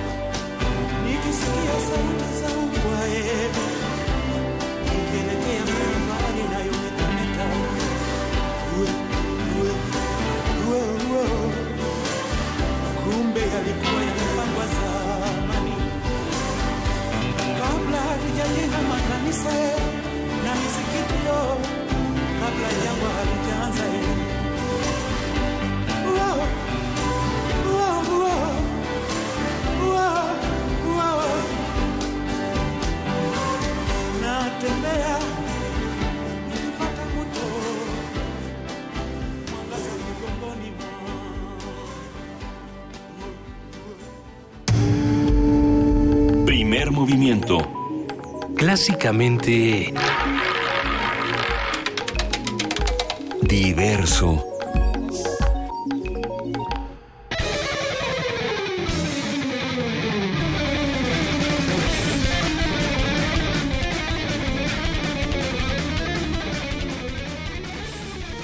Son las 9.52 de la mañana y ya escribió Alfonso de Alba para decirte que tienes un delicioso timbre de voz. Ay, le agradezco mucho. También me han dicho que tengo buena adicción, lo cual me llena de orgullo. Muchas gracias a todos nuestros radioescuchas muy y atentos. a tus maestros de la primaria que te hicieron hacer mucha No, tuve un foniatra que me hacía cantar canciones de María Elena Walsh. Ocía Celosito para que dejara de cesear. Así que bueno, muchas gracias a, A Ocía Celocito. a Ocía Celosito. Pues muy bien, y quien tiene también buena adicción y quien tiene está también se planta frente a los micrófonos como los grandes es Vania Nuche, que ya está por aquí. ¿Cómo estás, Vania? Hola, muy buen día a todos. Muy bien, muchas gracias. ¿Cómo va todo? Excelente, muy bien. ¿Cómo vamos con las, los, este, las propuestas para la pastorela? Muy bien, ya nos han llegado varias, eh, varios audios. Hay unos, ya los escuché, me adelanté algunos. Óyeme. Para escuchar uno, nada más fue, bueno, un par. Es que me mandó dos versiones, entonces dije, a ver, esto está interesante, pues ya. Pero síganos mandando las propuestas, tenemos hasta el jueves. Eh, sí, el jueves. Hasta el viernes. Eh, todavía el viernes durante cuando termine el programa, ¿no? el viernes Exactamente. 9 vamos a, a llevarnos vamos a hacer el corte cuando termine el programa. Exactamente, a primer movimiento unam arroba gmail.com. En MP3 de preferencia, por favor. Pero bueno, hoy en Radio UNAM eh, tenemos derecho a debate a las 10 de la mañana por el 96.1 de FM. A la una de la tarde no se pierdan toda la información en Prisma RU. Tenemos información nacional, internacional y, por supuesto, de nuestra universidad. Diáspora de la Danza a las 3 de la tarde es una retransmisión por si se perdieron el programa en la mañana. Y tenemos también Panorama del Jazz a las 7 de la noche. En Resistencia Modulada a las 9 no se pierdan Cultivo de Hercios porque tendrán una interesante entrevista con una banda que se llama Acrania. Ellos tocan death metal con salsa y rumba. Está sensacional. Ándale. Es muy interesante, así que no se lo pierdan a las 9 de la noche. Tenemos también programación por el 860 de AM a las 10 de la mañana. Quédense con Brújula en mano. Visítenos en www.radiounam.unam.mx para que eh, revisen toda nuestra programación. Tenemos también el podcast que pueden escuchar a partir de mediodía aproximadamente. Y recuerden mandarnos sus audios sobre la pastorela a nuestro correo electrónico, sigan mandando nuestros eh, sus comentarios también a arroba primer P y en Facebook nos encuentran como primer movimiento UNAM. Eh, vengan por sus regalos, también recuerden las vacaciones empiezan el 16 de diciembre aquí en Radio UNAM, así que tienen hasta esa fecha los que tengan regalos pendientes para venir por sus libros o por cualquier regalo que les hayamos dado y que estén pendientes en Extensión Cultural, vengan aquí a Adolfo Prieto 133 en la Colonia del Valle, tienen hasta el 16 de diciembre. Me despido, que tengan todos un excelente día, una mejor semana y nos vemos. Inscríbanse a la pastorela, que aquí estaremos. Y por lo tanto, te digo que están con lo de la plasticidad neuronal, Maya. Está- ya no están sé. desatados. eh, a ver, vamos a escuchar una cosa que se llama Maracá. Ah, Ah, no, es para ya nos- despedirnos. nos vamos. Ah, bueno, pues eso. Que ya nos vamos. Mañana va a estar ya de regreso Benito Taibo. Luisa Iglesias se reincorpora el miércoles, pero bueno, pues ya estará Benito o lo que quede de él después de la feria, porque ya no podía ni hablar, ni a duras penas se tenía en pie ayer que regresamos, que emprendimos el, el camino de regreso. Es el precio de la fama. Sí, sí, sí, más o menos como el capitán, ¿cómo se llamaba ese que llegó a la que llegó a la Antártica? Spot, no. Spock. No, tampoco era Spock. Ese que llegó a la Antártica y se topó con que ya alguien más lo había Ah, es la, la canción del Scott. mecano. Ajá, sí, el Capitán Scott. Así Que además más se murieron él y toda su tripulación de manera muy trágica. Nosotros venturosamente logramos aterrizar en esta ciudad, pero pero no fue fácil, ¿eh? íbamos como, como reptando por el aeropuerto de Guadalajara. Entonces Benito se, reincorpora mañana, Luisa se reincorpora el miércoles. Mañana vamos a hablar sobre partidos políticos, vamos a hablar sobre Italia, vamos a hablar sobre, tendremos martes de Meyer, que habla- habrá que platicar con Lorenzo Meyer porque también andaba por la Feria del Libro de Guadalajara, entonces a ver a qué fue y cómo le fue. Todo eso lo vamos a tener mañana, así es que por favor no se pierdan este programa, aquí vamos a estar. Por lo pronto vamos a, a irnos con este esta canción que se llama Maracame Niérica del grupo Ab- Abgal, que es de ¿De dónde es el grupo? Paco está Nos consultando. En este momento Francisco Ángeles está consultando sus notas y me está diciendo Ah, son del. Estado de México y tocan con instrumentos del mundo. Vamos a escuchar qué tal estoy. Por lo pronto nos vamos. Muchísimas gracias, Maya Fernández, por acompañarme esta mañana. Gracias a ti por invitarme. Siempre es un placer estar con ustedes. Siempre es un gusto tenerte y, por supuesto, gracias a, a nuestro operador, Arturo González, a quien venturosamente recuperamos después de, de regresar de Guadalajara. Muchas gracias a redes sociales, a invitados, a producción, a información y a todos los que hicieron posible este programa y, por supuesto, a ustedes que nos escucharon esta mañana. Esto fue Primer Movimiento. El mundo es de la universidad.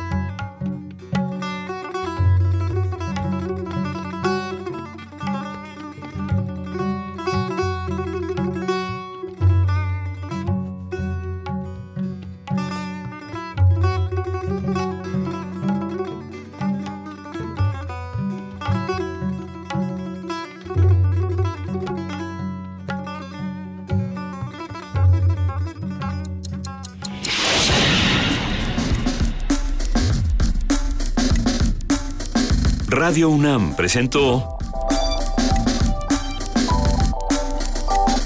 Primer movimiento. El mundo desde la universidad.